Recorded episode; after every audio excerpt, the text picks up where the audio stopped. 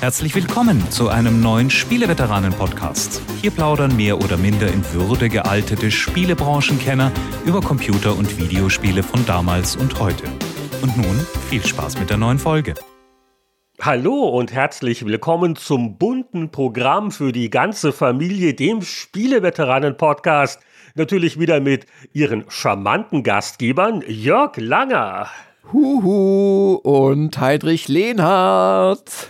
Ja, und was steht heute auf dem Programm? Es ist mal wieder eine gute Stunde gefüllt mit aktuellen Meldungen, Spielberichten, aber, aber, wie immer weht der Hauch der Spielevergangenheit durch die, äh, durch die Vorhänge, durch die MP3-Player sozusagen. Und äh, wenn du meinst, das würde insgesamt eine gute Stunde dauern, dann scheinst du irgendwie so einen kleinen. Fasse dich kurz. Fast-Forward-Modus schon zu haben, weil eine Stunde dauert doch immer auch schon allein die Zeitreise, zumindest in der Patreon-Exklusiv-Variante, die besonders lange ist. Und was haben wir für diese Variante heute an Extras vor? Ja, wir machen das heute ganz klassisch. Also wir alle reisen 10, 20 und 30 Jahre zurück in die Spielemagazin Vergangenheit. Und da unsere Unterstützer besonders hartgesotten sind, qualifizieren die sich im Bonussegment dann auch für eine Reise zurück 40 Jahre. Da dachte ich mir, machen wir doch mal so ein bisschen den Showdown Happy Computer und Telematch fand ich sehr spannend, weil man da so ein bisschen so den Niedergang der Videospiele und so den Marsch der Heimcomputer mitverfolgen kann. Genau, also es wird um beide Hefte im Jahr 1983 gehen und insgesamt besprechen wir heute die Zwölfer-Ausgaben. Aber zu Beginn besprechen wir so ein paar aktuelle News, die ein bisschen Retro-Bezug haben oder die uns einfach privat interessieren. Auch immer gutes Kriterium. Oder so, sonst hatten wir ja nichts. Es gab ja keine aufregenden Dinge. Keiner ist irgendwie umgezogen oder hat Urlaub gemacht oder. Nein, aber ähm, die erste Meldung, die ich gerne äh, vortragen würde, die passt sehr gut zu deiner Einleitung, weil eigentlich wirbt ja das Steam Deck damit, dass man damit echte Power bei aktuellen Spielen empfinden kann und ja, und was ich so raushöre aus den äh, Spielberichten von Menschen, die es tatsächlich benutzen, es kann natürlich auch meine Blase einfach sein, die nutzen es gerne mehr für so Indie- oder auch Retro-Spiele, weil dazu ist es äußerst gut geeignet. Als Emulationshardware ne, ist es sehr beliebt, ja, ja. Und ähm, da es eine Neuigkeit, denn bereits am 16.11., das ist vom Aufnahmetag aus übermorgen, wird das Steam Deck OLED erscheinen. Also eine neue Variante mit größerem Screen und schönerem Screen, weil OLED ja generell als leuchtstärker äh, gilt als die normalen Displays und auch in der Regel ein tieferes Schwarz dadurch ermöglichen, weil eben nicht immer alle LEDs befeuert werden und so. Ja, der dritte Punkt ist auch, dass sich die Batterieeinsatzzeit etwas erhöht haben. Ich glaube, es ist auch eine, eine, etwas größere Batterie. Das ist, glaube ich, der, der Hauptfaktor. Die haben also schon ein bisschen an der Hardware gefeilt. Aber jetzt nicht an den anderen Innereien. Es ist dieselbe Performance wie das alte Steam Deck. Ne? Was diese neue Variante kosten soll, das sind in der äh, 512 GB Variante 569 Euro und in der 1 Terabyte Variante 679 und die bisherige Budget-Variante gibt es weiterhin und jetzt halt nur noch mit LCD und dafür zahlt man 419 Euro. Natürlich ein bisschen schade ist bei der Sache, dass sie keine 256 GB Variante mit OLED anbieten, weil ja viele Leute die Chance nutzen und sich da einfach für wenig Geld eine passende NVMe Zusatz-SSD reinstecken. Ah, die Bastler. Ja, die Bastler. Ja, so viel basteln muss man da gar nicht. Es gibt sogar ein offizielles Video, wo es einmal erklärt wird. Ich wollte noch sagen, also ich, ich würde da jetzt schon die OLED-Variante nehmen. Also ich sehe es ja auf der Switch da spiele ich doch ein gutes Stück lieber auf der OLED-Switch als auf der normalen, weil das äh, Display ein bisschen größer ist und weil die Farben ein bisschen kräftiger sind. Und ich denke mir dann immer, naja, wenn schon, denn schon, oder? Ja, ich habe ja nicht mal eine OLED-Switch, ich armer Kerl. Aber ich finde Steam Deck total faszinierend. Da gibt es ja noch andere ähnliche tragbare PCs sozusagen, aber äh, für mich macht das einfach keinen Sinn. Ist doch noch eine gute Stange Geld. Mhm. Und ich habe meinen eigenen Desktop-PC und der Bildschirm ist groß und die Controller sind willig und die Grafikkarte kann ein bisschen mehr. Aber äh, klar, wenn es so ein bisschen Kampf um Bildschirmzugriff geht oder Leute viel unterwegs sind, also da hätte ich mir das auch schon längst geholt. Ja. Vielleicht noch ein paar weitere technische Details, weil wir gerade auch gesagt haben, also es hat sich jetzt nicht so geändert. Es könnte sich, aber das ist bislang halt nur ein äh, Versprechen sozusagen, das hat noch keiner testen können. Es könnte sich verbessert haben, dass durch die Verkleinerung der Chip-Architektur von 7 auf 6 Nanometer äh, das Ding weniger heiß wird und daraus könnte folgern, dass die CPU ihre 1,6 Gigahertz ungedrosselt durchhält. Oh, also das ist thermische Verbesserungen. Dass es sogar eine äh, kleine äh, Performance-Verbesserung gibt. Ansonsten, du hast recht, also die, die, der Akku wurde vergrößert von 40 auf 50 Wattstunden und es ist jetzt halt noch ein schnelleres WLAN und oder ein neueres oder höher generationiges und eine höhere Seriennummer bei Bluetooth integriert, genau. Okay, aber äh, die hat man auch noch keine geschickt, offensichtlich. Also das ist alles Theorie. Nee, uns haben sie ja schon beim ersten Mal keine geschickt. Wir sind zu unbedeutend bei Gamers Global. Uns hat tatsächlich ein, ein lieber User, der Nivek, hatte uns damals sein äh, richtig regulär bestelltes umgeroutet. Dann durfte ich das sozusagen ein paar Tage befingern. Dann habe ich es gut geputzt, habe, glaube ich, ein paar Gummibärchen beigelegt und dann ihn weiter Wer weiß, wo der lange seine Finger vorher hatte, noch im Nutella-Glas. Und dann wurde der Touchscreen getestet, ja. Gerade mit User-Eigentum wird natürlich hier sehr pfleglich umgegangen.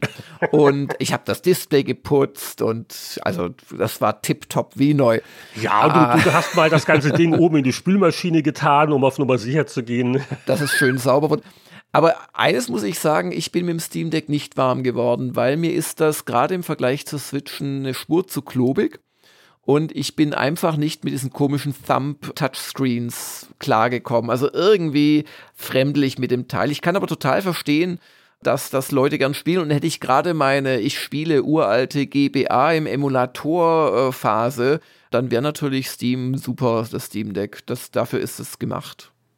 Ja, dann stellen wir immer wieder mit Entsetzen fest, dass die alternativen Indie-Spiele von gerade mal gestern irgendwie auch schon ziemlich alt geworden sind und Anniversary Editions brauchen. Im Jahr 2008 hat der Spielemacher Jonathan Blow ein Puzzle-Plattform-Spiel namens Braid rausgebracht.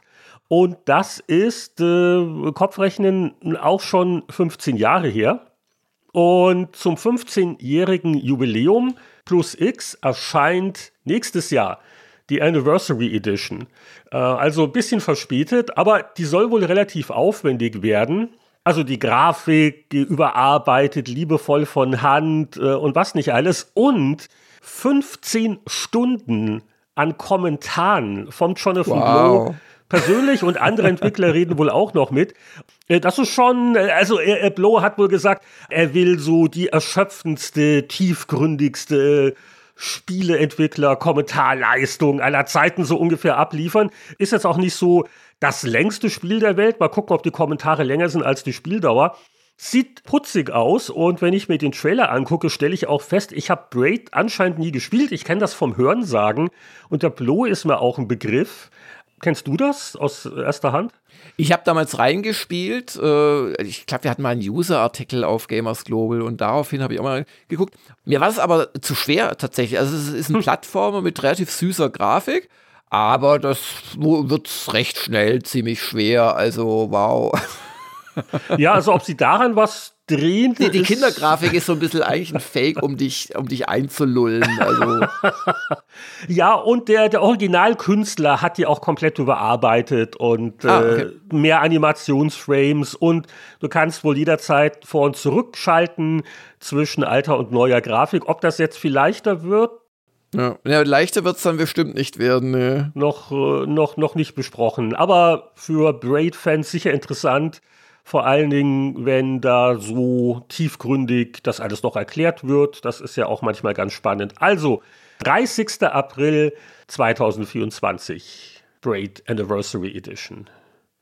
Ja, dann gibt es eine Nachricht, dass einer der letzten Gründer, die noch aktiv sind oder waren bei Blizzard, jetzt nach über 30 Jahren seinen Abschied nimmt. Und zwar Samwise. Und nein, es geht nicht um den Hobbit in Herr der Ringe, sondern gibt es wirklich Samwise Didier oder Didier oder wie auch immer. Didier, ich habe den sogar schon interviewt. Ich wollte gerade sagen, also ich, ich würde ihn äh, Didier ansprechen. Didier wahrscheinlich, genau, ja. Ja, ich habe einfach Sam gesagt zu ihm, da hat er so nicht weggerannt. Kann man nicht viel falsch machen. Ja, ich freue mich ja immer, wenn wir einfach mal vermelden können, er geht in den wohlverdienten Ruhestand, statt irgendwie diese ab und zu haben wir einfach diese, diese, oder wird diese rausgeschmissen. Das ja, ist so ja, immer genau. ein bisschen deprimierend. Aber nach 32 Jahren und er hat sicher äh, genug Aktienoptionen im Laufe der Jahre abgekriegt, kann man, kann man schon mal in Rente gehen, mehr oder weniger, oder? Ja, der kann sich jetzt in sein eigenes Elfenreich zurückziehen. Der war auch immer sehr nett, also total nett irgendwie und auch in sich ruhend und ja, also. Ich, ich glaube, ich habe den sogar äh, nochmal getroffen, so mein letzter Firmentrip vor der Pandemie hm. 2020. Da hatte Blizzard irgendein Event.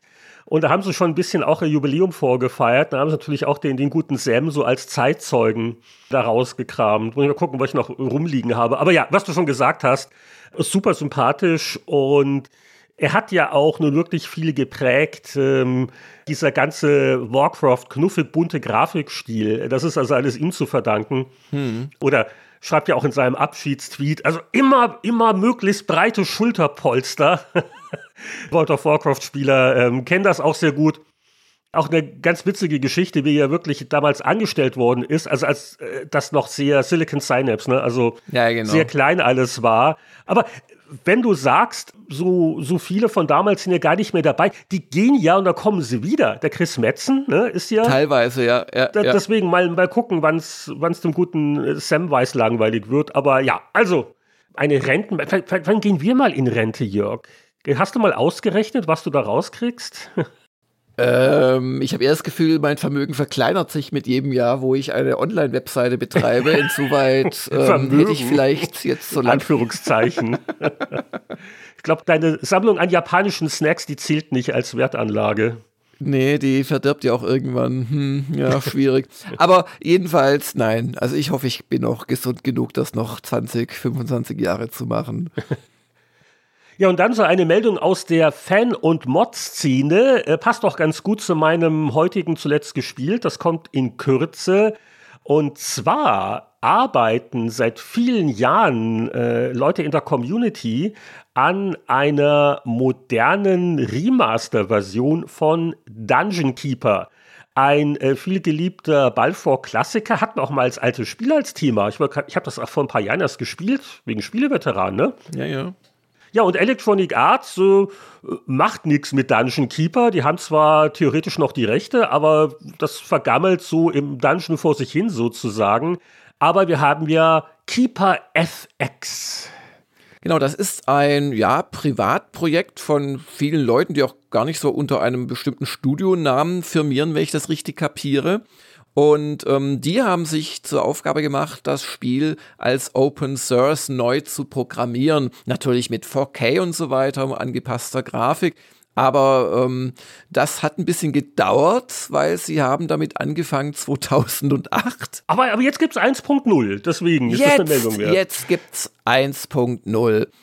Also das 1.0 wird damit begründet, dass wirklich aller Originalcode äh, jetzt äh, neu geschrieben sei und dass es damit ein echtes Standalone-Spiel ist. Und es gibt ein paar neue Einheiten sogar. Neue Einheiten, höhere Framerates, eine, eine bessere KI. Das ist natürlich besonders spannend, wenn die jetzt mehr, ja, wie ein, wie ein Spieler sich verhält und äh, auch schlauer spielt. Also, das klingt schon alles gut. Dann haben sie sogar neue Sprachausgabe, genau. Und aus rechtlichen Gründen muss man wohl ein Original Dungeon Keeper auf der Festplatte haben. Gibt's aber auch immer wieder für wenig Geld bei GOG und Co. Und dann kann man sich den Keeper FX einfach so downloaden. Ich habe es jetzt nicht ausprobiert. Wie gesagt, ich habe was anderes mit Dungeons gemacht. Aber wir verlinken das wie immer gerne im Blogpost auf spieleveteranen.de. Also da schön nachgucken. Ja, zum Abschluss des News-Segments haben wir noch Spielemagazin Print-Neuigkeiten. Äh, erst die schlechte Nachricht. Die GamePro wird in gedruckter Form nicht mehr lange erscheinen. Die Ausgabe 1 2024, die am 6. Dezember an die Kioske kommt, wird die letzte sein. Der Druck auf die Druckausgaben sozusagen, der wird auch nicht geringer. Äh, online wird die GamePro natürlich unter gamepro.de weitermachen. Die gute Printnachricht, Jörg, die hast du ja schon letzte Woche so mit dem frisch unterschriebenen Vertrag verbreitet, denn es geht um die deutsche Ausgabe der Retro Gamer. Es wird eine geben, eine nächste Retro Gamer. Ist jetzt offiziell. Ja, es wird eine nächste Retro Gamer geben. Ja, wir machen das weiter. Also wir sind das Team, das das seit elf Jahren macht im Wesentlichen. Also Übersetzer und Textchef und Layouter und der Heinrich und der Anatol und der Michael und der Jörg. Ich habe nämlich die Lizenz von Future bekommen nach langem guten Zureden. Und ähm, ja, wir sind schon kräftig am Planen. Und ähm, ich stelle mich gerade den erstaunlichen Komplexitäten, die damit zusammenhängen, dass man ja eigentlich so ein kleiner Verlag sein muss, um ein Heft wirklich an Kiosk zu bringen. Ach. Und wer von den werten äh, Hörern sich vielleicht den Termin schon mal ankreuzen möchte, am 16.02.2024 wird an den Kiosken ein Retro-Gamer-Heft liegen. Die 2 2024. Und irgendwann zwischen heute und dann wird es auch eine Abo-Bestellmöglichkeit geben. Und äh, ich hoffe Anfang Dezember. Aber das ist eine der erstaunlichen Komplexitäten. Ich dachte immer, ja, da ruft man jemanden an und der sagt, ja klar, möchte ich machen und das mache ich euch und hier und da. Aber das ist nicht so. Also vor allem, wenn man so neumodischen Mist wie E-Paper parallel anbieten möchte. Oh, E-Paper, was ganz Neues. Da gibt es technische Herausforderungen zu meistern. Ich dachte immer, das ist ein PDF, das bietet man halt zum Download an, aber nein, nein, nein, da gibt es dann Inbound und Outbound Anfragen an Systeme des Partners. Ach, Partner, ich dachte, ihr macht das. Nein, nein, das können wir nicht. Wir haben da so einen Partner. Ach so, ja, ich dachte, ihr ja, ja, aber ich möchte jetzt nicht zu viel. Gut sieht's aus. Wie gesagt, die Lizenz haben wir schon. Äh, bei den Druckereien hat sich's auf wenige verbliebene Auswahlkandidaten zusammengekürzt bereits. Und wir haben einen Vertrieb bereits. Und jetzt basteln wir gerade an der Webseite, die könnte auch noch so im November online gehen unter www.retro-gamer.de. Und der schlaue Podcast-Partner, der weiß, dass mit Minus dieses kleine Strichlein gemeint ist. Also, wenn du mit dem Abo-Dienstleister nicht vorankommst, so hat man eine liebe Familie zu Hause, die tütet doch sicher gern die Hefte ein und bringt sie zum Postabend. Oh, ich kann nur sagen, äh, wir haben ja die letzten Tage bei Gamers Global mit dem Einpacken und überhaupt mal Bespielen von ungefähr 150 USB-Sticks für die Topspender der Japan-Doku verbracht.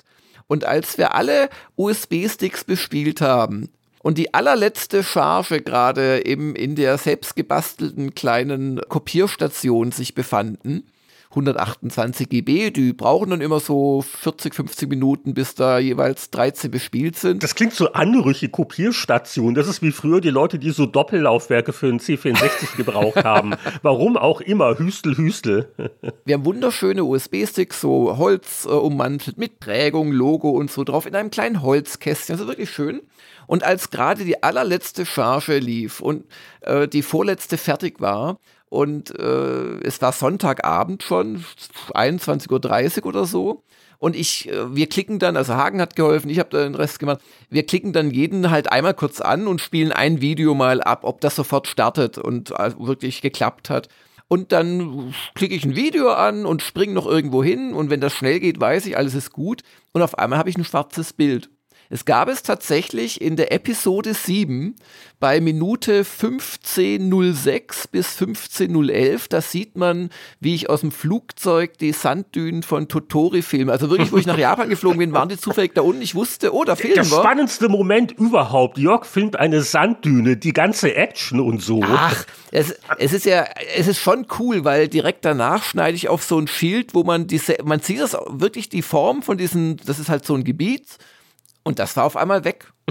und da hat es einen Fehler beim Rausrendern der neuesten, weil ich habe alle Fassungen nochmal überarbeitet für die USB-Sticks, so nochmal Ton verbessert und ein paar Fehler ausgebügelt in den Subtitles und so weiter.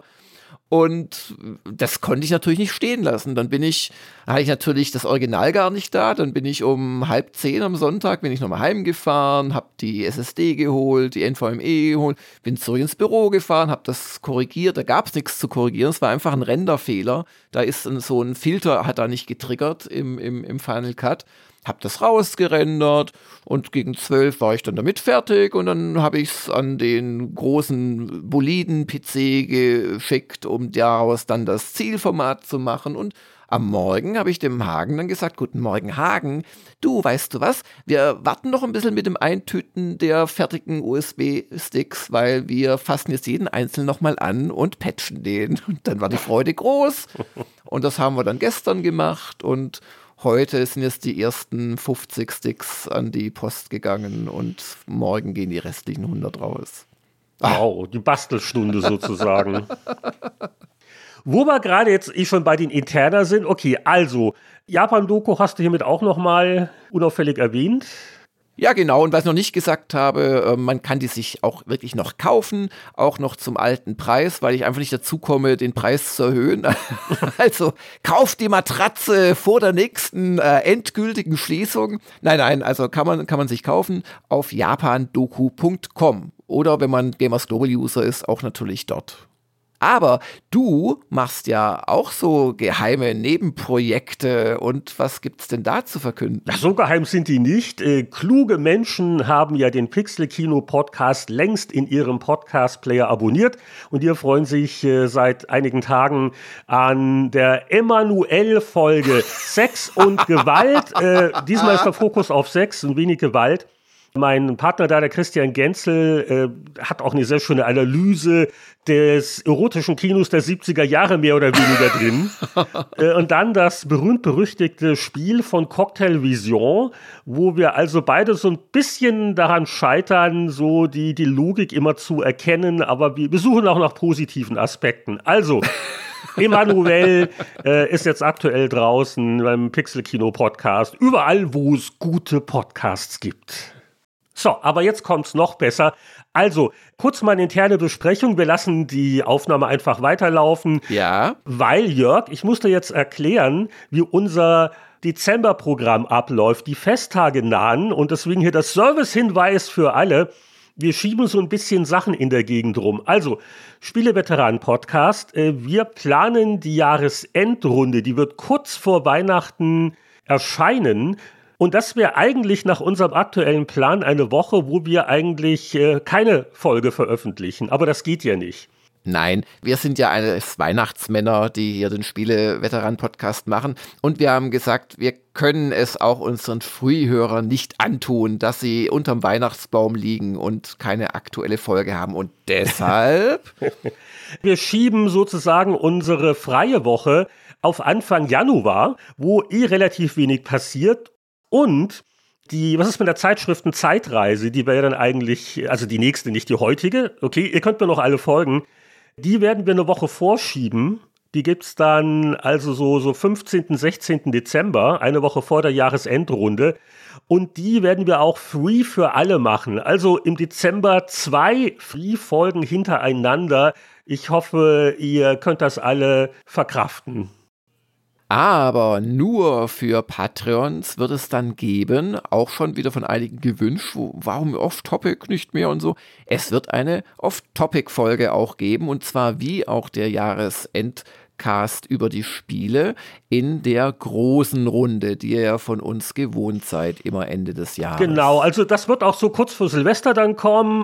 Übrigens, die letzten Wochen, liebe Free-Hörer, hatten wir auch sehr spannende Gäste. Also Episode 344. Das Thema war Metal Gear Solid im Rahmen der neuen, etwas umstrittenen Master Collection. Und Winnie Forster, der hat das damals schon in der Mania getestet. Der hat sich auch wieder angeguckt und wir haben ein bisschen Solid Snake begutachtet.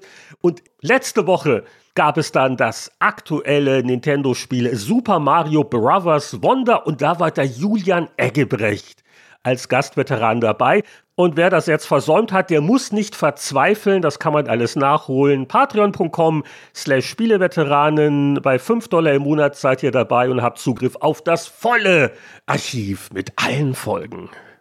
Welche Folgen hat denn das äh, Spielen eines VR-Titels auf dich gehabt, die ich sogar interessant finde, Jörg? Beichte mal.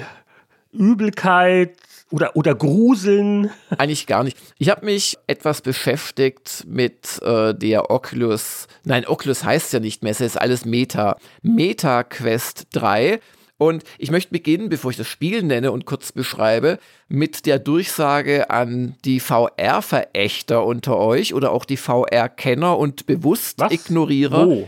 Ähm, ich, ich nenne keine Namen, aber ähm, sie zeichnen sich oft durch eine haltstarke Ablehnung aus, die aber durchaus nicht unberechtigt ist, wenn man zum Beispiel jetzt auch mal sieht, wie wenig eigentlich bislang für die Sony PSVR 2 rausgekommen ist, wo ich persönlich große Hoffnungen hatte. Aber die ähm, MetaQuest 3 ist echt relativ gut. Also die hat eine schöne Grafik, die ist nicht allzu schwer, allerdings so ein bisschen äh, stirnlastig. Also zum Beispiel die PSVR 2, die hat hinten so eine Art Gegengewicht, das sitzt dann doch noch ein bisschen besser. Sie ist kabellos und sie hat als erste Brille, ich habe ja immer mal wieder auch ein bisschen erwähnt, Pico 4 mal am Jahresanfang oder so, dass, dass das total komisch aussieht, wenn man dann das mit dem Look-Through macht du kannst mit dir wirklich in Farbe deine Umgebung wahrnehmen und wenn du dich nicht bewegst, kannst du sogar Handy-Displays ablesen und dein Handy bedienen. Also es hat mittlerweile einen Stand erreicht, wo dieses mal kurz eben, äh, was sich zum Telefon greifen oder sich was zum Trinken einschenken oder so, ist jetzt nicht mehr mit äh, größeren Gefahren verbunden. Du kannst auch den Postboten aufmachen, ob dir das Paket geben wird oder schreien davonrennen, das weiß ich nicht. Kreisch! Marsmenschen haben die Erde überfallen. Und es gibt ja auch so virale Videos, wo Leute damit in Starbucks reinlaufen oder äh, also ganz lustig. Also das mal vorausgeschickt, das hat es echt einen schönen Stand erreicht. Und jetzt zum Spiel. Das ist The Seventh Guest. Ui. VR. Und äh, ich habe wirklich keine gute Meinung zu dem damaligen CD-ROM Superseller Seventh Guest. Ich fand das immer sehr bemüht und auch von damals gar nicht mal so optisch beeindruckend. Ja, ja, die, die PC-Player hat es ja damals auch ähm, ziemlich verrissen eigentlich. Ja. ja, ja, und auch zu Recht. Und das VR-Spiel ist erstmal grafisch wirklich ziemlich gut. Das profitiert halt von den Fähigkeiten der Quest 3.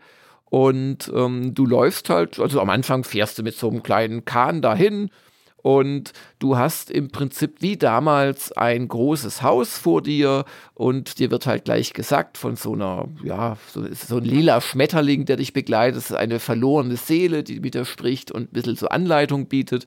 Da sind halt sechs Gäste reingegangen, bla bla bla. Und die siehst du dann auch recht schnell. Und dann fängst du halt an, um das Haus herum, vor allem aber im Haus, diverse Rätsel zu lösen. Also es ist kein Resident Evil 7 VR, wo einem regelmäßig das Herz stehen bleibt und danach äh, kriegt man irgendwie die Wiederbelebung und dann bleibt es wieder stehen, weil es so gruselig und schrecklich ist, sondern es ist ein, ein eher geruhsames Spiel. Durchaus auch mit Gruselfaktor, aber halt nicht mit diesem, also zumindest bislang nicht. Keine Ahnung, ob das noch kommt, ich glaube es aber nicht. Nicht mit diesen Jumpscares und Terror und hinter dir schnauft es auf einmal sondern es ist ein Spiel, wo du diese Villa nach und nach erkundest. Ab und zu bimmelt eine Glocke, dann weißt du, ah, jetzt ist ein neuer Raum zugänglich geworden. Also es, es öffnet sich auch so mit der Zeit. Und es ist wirklich ein gutes VR-Spiel. Es ist nicht bewusstseinserweiternd. Es ist nichts, wofür ich mir jetzt allein eine Quest 3 holen würde.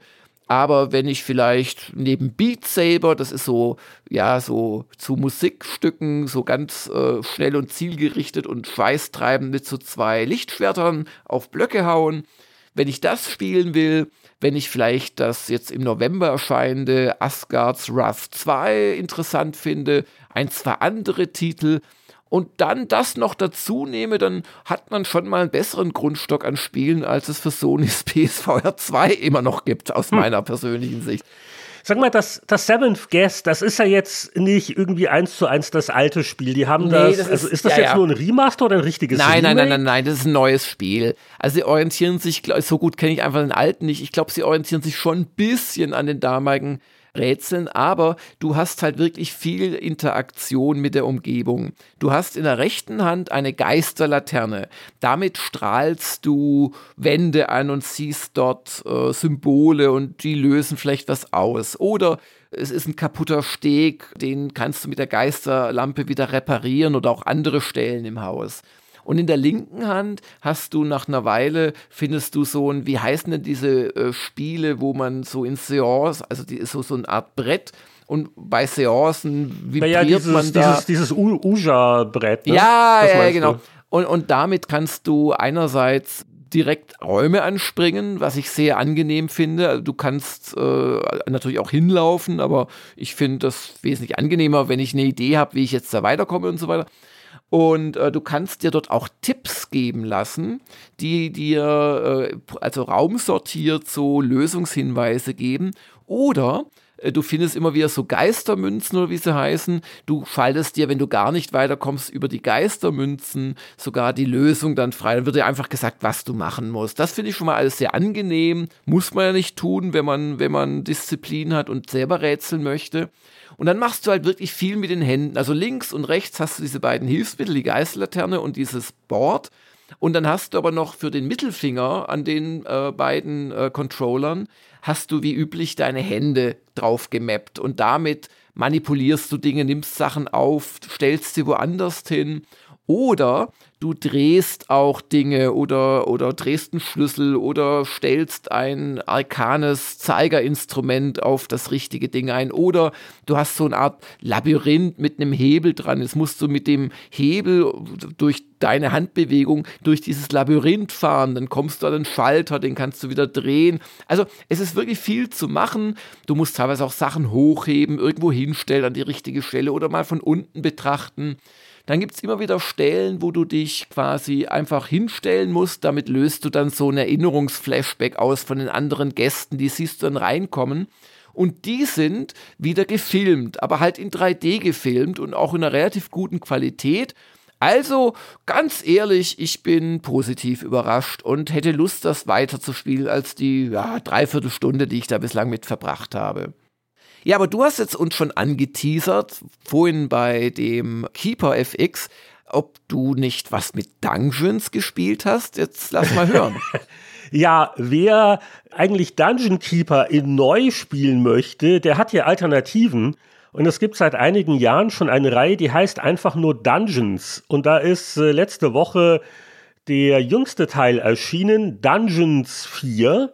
Das macht ja auch ein Studio aus München, glaube ich, William Forge. Ja, kenne ich. Eine deutsche Produktion sogar.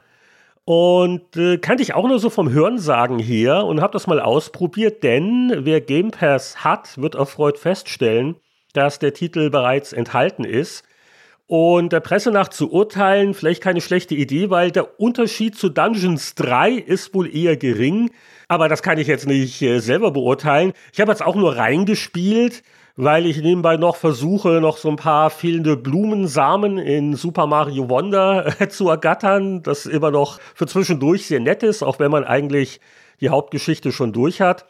Und ja, fühlt sich sofort sehr vertraut an und hat diesen, diesen Charme, dass du halt so deinen Untergrund reich dann baust und äh, die ganze Infrastruktur, die Gebäude, um da Monster anzulocken und auszubilden und Forschung muss betrieben werden und hat auch so diesen, diesen netten Wuselfaktor, dass halt so deine Untergebenen dann äh, losflitzen mit den Spitzhacken und da wird wieder Gold natürlich gesucht.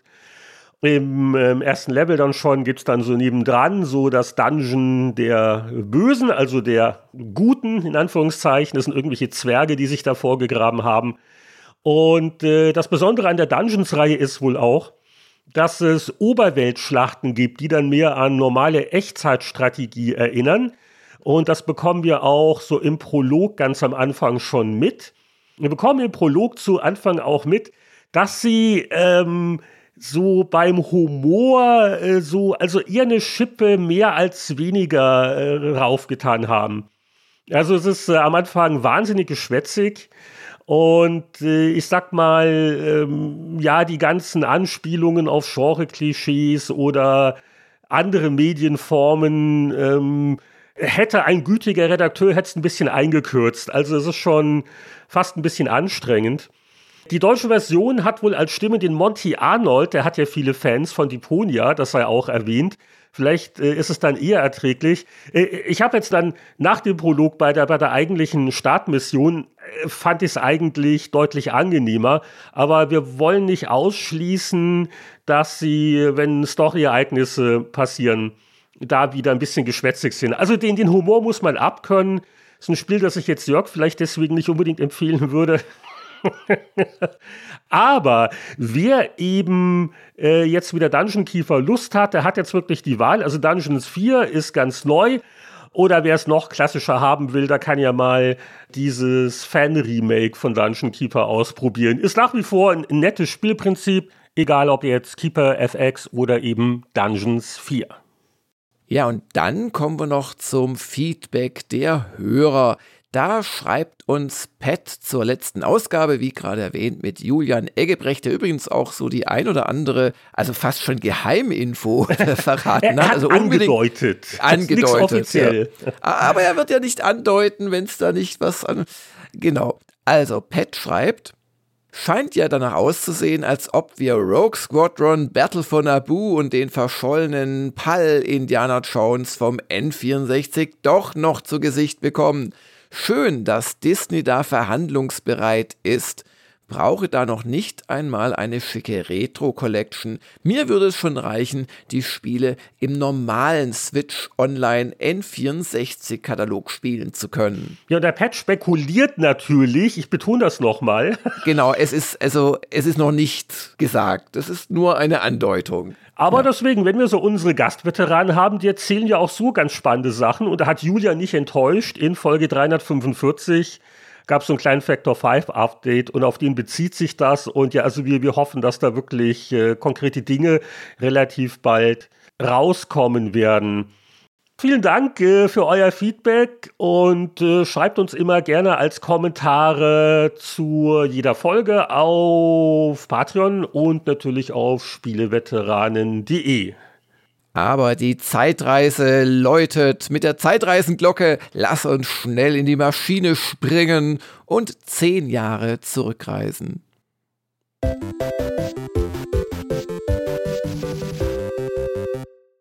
Ja, Klingeling, die Glocke, die Jörg eben erfunden hat, sie läutet. Bitte Platz nehmen zur Zeitschriften Zeitreise, Federmäppchen auf den Tisch, aber es wird nicht gegessen, nicht geschwätzt.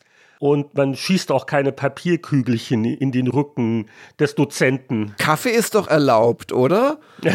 Wie soll ich sonst Kein die Zeitreise Schlürfen. aufnehmen? Okay. Ei, ei, ei die verlotterten Zustände. Aber wir fangen ja auch ganz entspannt an, denn zu Beginn springen wir gerade mal bescheidene zehn Jahre zurück oder wie ich das manchmal gerne empfinde, vorvorgestern. Und da ist uns was, was aufgefallen. Wir hatten vor ziemlich genau zehn Jahren einen nicht ganz unwesentlichen Konsolenlaunch.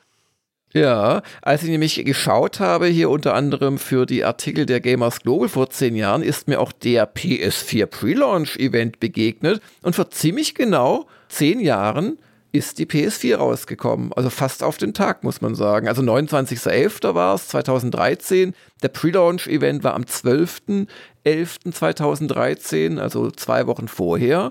Und mein Gott, ist das wirklich schon so lange her? Die PS4 ist doch immer noch Last Gen, da kann man doch noch Sachen drauf spielen und kaufen. Ja, sehr langlebig, sehr erfolgreich. Es war nur der Wettstreit mit Microsoft ein bisschen langweilig, weil man sich ja da entschlossen hatte, selber in den, in den Fuß oder ins Knie oder in beides zu schießen mit äh, der Xbox One. Ich habe den Namen schon verdrängt die ein bisschen langsamer ist, aber ein bisschen mehr kostet weil da ist ja Kinect dabei. Mm. Und da hat man dann irgendwann korrigiert, aber da war es eigentlich fast schon zu spät. Wie dem auch sei, PS4, ich weiß noch genau, bin ich wirklich mal früh aufgestanden. Da war ich in Naimo zu der Zeit und wir hatten auch noch die Kette Target, die es inzwischen nicht mehr in Kanada gibt, nur noch in den USA. Ja, ich ich habe ja nette Anekdoten noch, gell? weil hm. ähm, wir dich offensichtlich als Frühkäufer eingesetzt haben in, in Kanada. Ach. Und wir haben so eine richtige Special-Reihe, das liest sich dann so. PS4, Heinrich spielt Killzone SF an. PS4, Heinrich zeigt Share, Live, etc. PS4, oh, ich lese es in der falschen Reihenfolge runter. Inbetriebnahme durch Heinrich. PS4, Unboxing mit Heinrich Lehnert. Ach, da habe ich, da hab ich ja Wohnzimmervideos für euch gemacht. Tatsächlich, siehst du mal. Ach, wenn wir die Zeitreise nicht hätten. Jetzt ist es wieder frisch in meinen äh, halbwegs lebendigen Gehirnzellen aktiviert ja, ja. worden. Und nie wieder werde ich es vergessen. Aber stimmt, das war ganz. Äh, Gab es das damals? Nee, ich glaube, das kam tatsächlich, äh, muss wohl früher bei euch rausgekommen sein. Und dann hattest du den Zeitvorteil und wir mussten wohl noch ein, zwei Tage warten. So interpretiere ich das. Ach, deswegen bin ich da so im Morgengrauen aufgestanden. Ja, ja, da hatte ja, ich ja, noch einen ja. Auftrag. Das erklärt einiges, dass ich solche Opfer auf mich nehme. Ja, und die, die Schlange war überschaubar äh, und äh, ich habe einfach so eine PS4 gekriegt und offensichtlich dann für die Nachwelt dokumentiert, wie ich die eingeschaltet habe. Ja, ja, da ging es ja schon los mit, mit der Unboxing-Faszination. Ne? Hat man alles vor zehn Jahren schon. Ja, zum Glück konnte man noch was unboxen, bei der PS5 auch, aber wer weiß, ob die PS6 dann nicht einfach eine App in deinem Smart TV sein wird. Das geht ja immer wieder rum, das Gerücht, dass man. Ja, Jörg und seine Dystopien wieder. Das haben sie vor 10, 20 Jahren auch schon gesagt. Ah, die Leute haben nur noch iPads und keiner will sich mehr eine Konsole ins Wohnzimmer stellen. Nee, ich glaube da auch nicht dran. Weil ich glaube, der, der Wunsch von Menschen, irgendwas sich auch zu kaufen und zu tragen nach Hause und wie das Wild, das ich eigenhändig erlegt habe, sozusagen. Irgendwann zu hoffen, dass die Frau denkt, weil man es immer mal wieder so kurz so wegmacht, die Verkleidung, und dann gewöhnt sich die Frau dran im Wohnzimmer und irgendwann denkt sie, das war schon immer da, das hässliche Kästchen. Das, das wird nicht aufhören, denke ich. Ganz unauffällig. Und mit dem PS4-Launch verbinde ich zwei Spiele, an die erinnere ich mich noch. Das eine war ein ganz tolles Download-Spiel das in der Form auch nie fortgesetzt worden ist. Und zwar Resogun. Das war in der guten alten Zeit, da hat Hausmark noch so retromäßige neue Spiele gemacht. Und das war ja ein super Deluxe Defender eigentlich. Und äh, Hausmark ist ja leider, sag ich mal, naja gut, sie haben halt äh, auch gesagt, äh, wir verkaufen doch nicht so viel von diesen Dingern, wie wir eigentlich gedacht haben. Und die sind ja inzwischen also mit der PS5 zur, zur dunklen Seite der modernen 3D AAA-Spiele oder naja, AA-Spiele abgewandert und ich mochte das Returnal nie.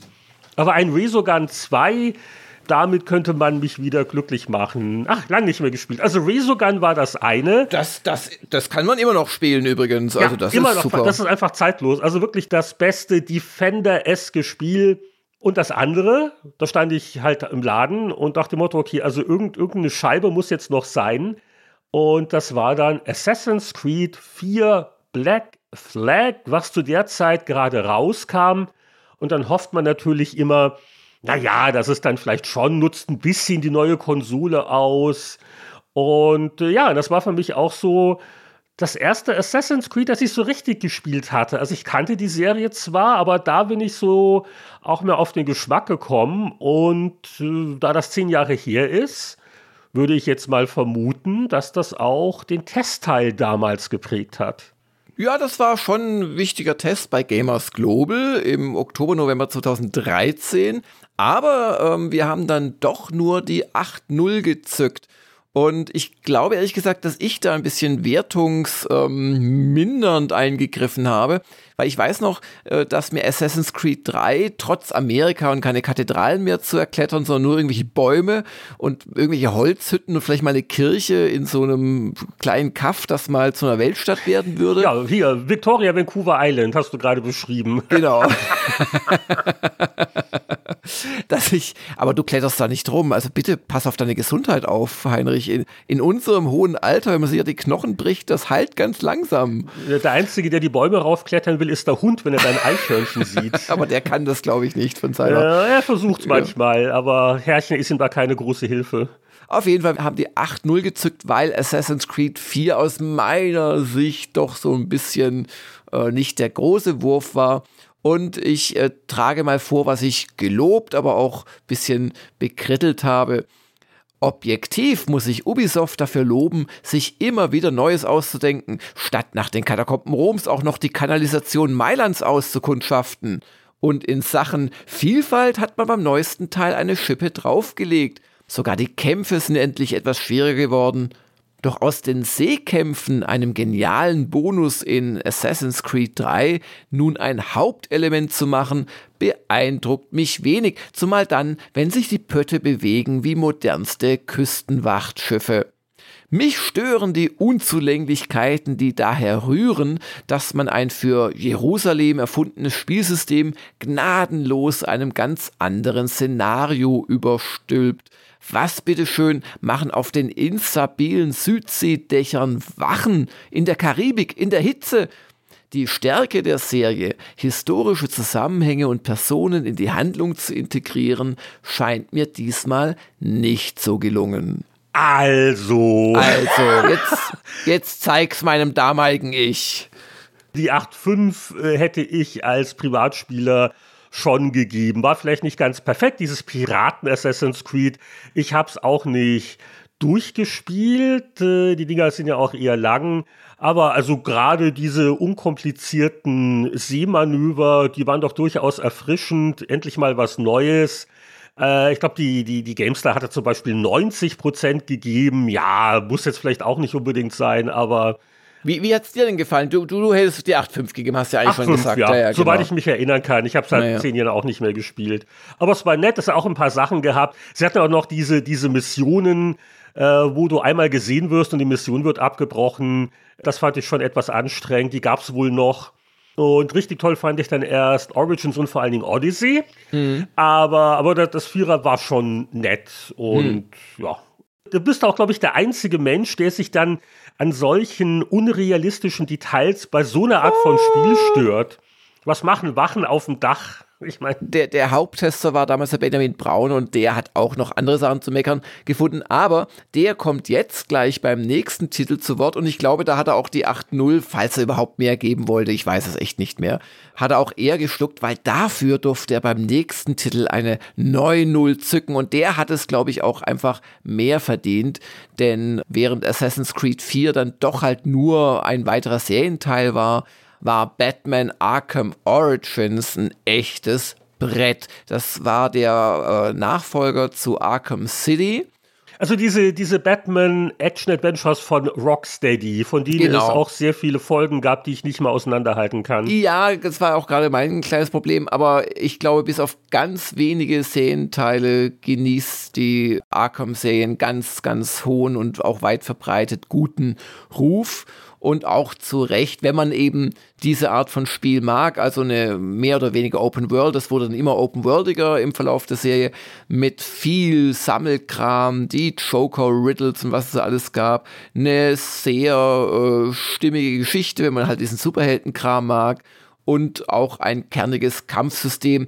Das ist halt der Punkt, warum ich kein ganz großer Fan der Serie bin. Ich mag dieses Combo-Kampfsystem einfach nicht so, wie andere Leute es mögen, das muss ich ehrlich sagen. Ja, ja, so, so Dutzende von Gegnern umkreisen dich und äh, ja, das, das heißt, du, du, du spielst auch Spider-Man 2 nicht privat, oder? Nee, nee, nee, nee, nee, nee, nee. Das ist, genau, Spidey ist ja im Prinzip dann die, ja. Und Benjamin hat es sehr gut gefallen und gab eine 9-0 und er schrieb. Batman Arkham Origins knüpft nahtlos an Arkham City an und erzählt eine vergleichbar spannende Geschichte, die exakt das abbildet, was die Welt von Batman und seiner Gegenspieler so faszinierend macht. Audiovisuell ist Arkham Origins einmal mehr ein einziger Genuss. Die Hauptmissionen allein sind zwar mit etwa acht bis neun Stunden nicht allzu umfangreich, aber dafür gibt es ja noch zig Nebenmissionen, von denen ein paar ebenso hochwertig ausfallen wie die Hauptmissionen. Origins erreicht nicht ganz die Perfektion des Vorgängers, bleibt aber ein sehr, sehr gutes Superheldenspiel. Und dann muss ich noch anfügen, wenn Benjamin Braun von acht Stunden redet, dann würde Jörg Langer von zwölf Stunden mindestens reden. Mindestens.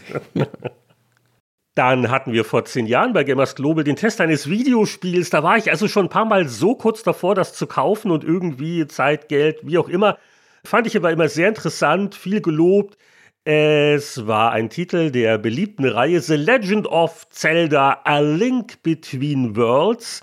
Ja, und das hatte, glaube ich, so einen spielerischen Kniff, dass äh, Link sich verwandeln konnte, quasi in eine Silhouette und man dann wieder in bestimmte Bereiche. Ja, ja, genau. Das war so 2D quasi. Es war ja eigentlich 3D, also in mehrerlei Hinsicht. Und das war so, du hast ja immer in den Zeldas so später Fähigkeiten, wo du in schon bekannten Gebieten noch woanders hinkommst. Und hier bist du halt zum Schatten geworden und konntest dann halt wirklich so, ja, also an unzugängliche Stellen, so an, an Simpson vorbei, an Mauervorsprüngen konntest du dann entlang. Das fand ich sehr nett und sah auch klasse aus. Damals. Das ist bestimmt bei Nintendo auf der Remake-Liste, so für die Switch 2 oder ja, so. Ja, ja. Zehn Jahre, da kann man anfangen, drüber nachzudenken. Denn äh, ein vielgelobtes Spiel, 8.5, gab es in Gamers Global. Und der Tester Benjamin Braun schrieb, mir gefällt die Art Spieldesign, bei der mir eben nicht ständig vorgekaut wird, was ich zu tun und zu lassen habe und ich mir die Welt zu einem großen Teil selbst erschließen muss.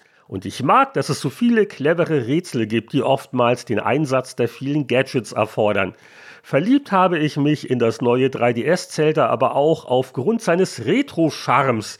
Da fühle ich mich einfach in die gute alte Zeit zurückversetzt. Wirklich neu ist bloß der gute 3D-Effekt. Und sinnt man sich nicht so ein bisschen zurück? Ich weiß, wie toll alle das Tears of the Kingdom fanden. Mm in diese schöne Handheld-Zelda-Zeit. Ja, ja. ja, und ja, was ja. vielleicht nicht ganz so ausufernd ist und auch Spielzeitlänge mm. und diese, diese Bastelnummer, ich weiß nicht. Gibt ihm noch ein paar Jahre und alle lechzen wieder nach so einem schlichten Zelda. Ja, das, das gab es ja auch erst von Nintendo und dann hat man äh, sicherlich jetzt wieder ein bisschen Zeit und dann wird es bestimmt dieses oder ein anderes altes als Remake geben. Oder vielleicht trauen sie sich auch mal wieder ein echtes Handheld-artiges neues äh, Legend of Zelda Zelda. Also ich wäre, oder lassen es wie üblich dann halt einen externen Partner machen, da wäre ich sofort dabei.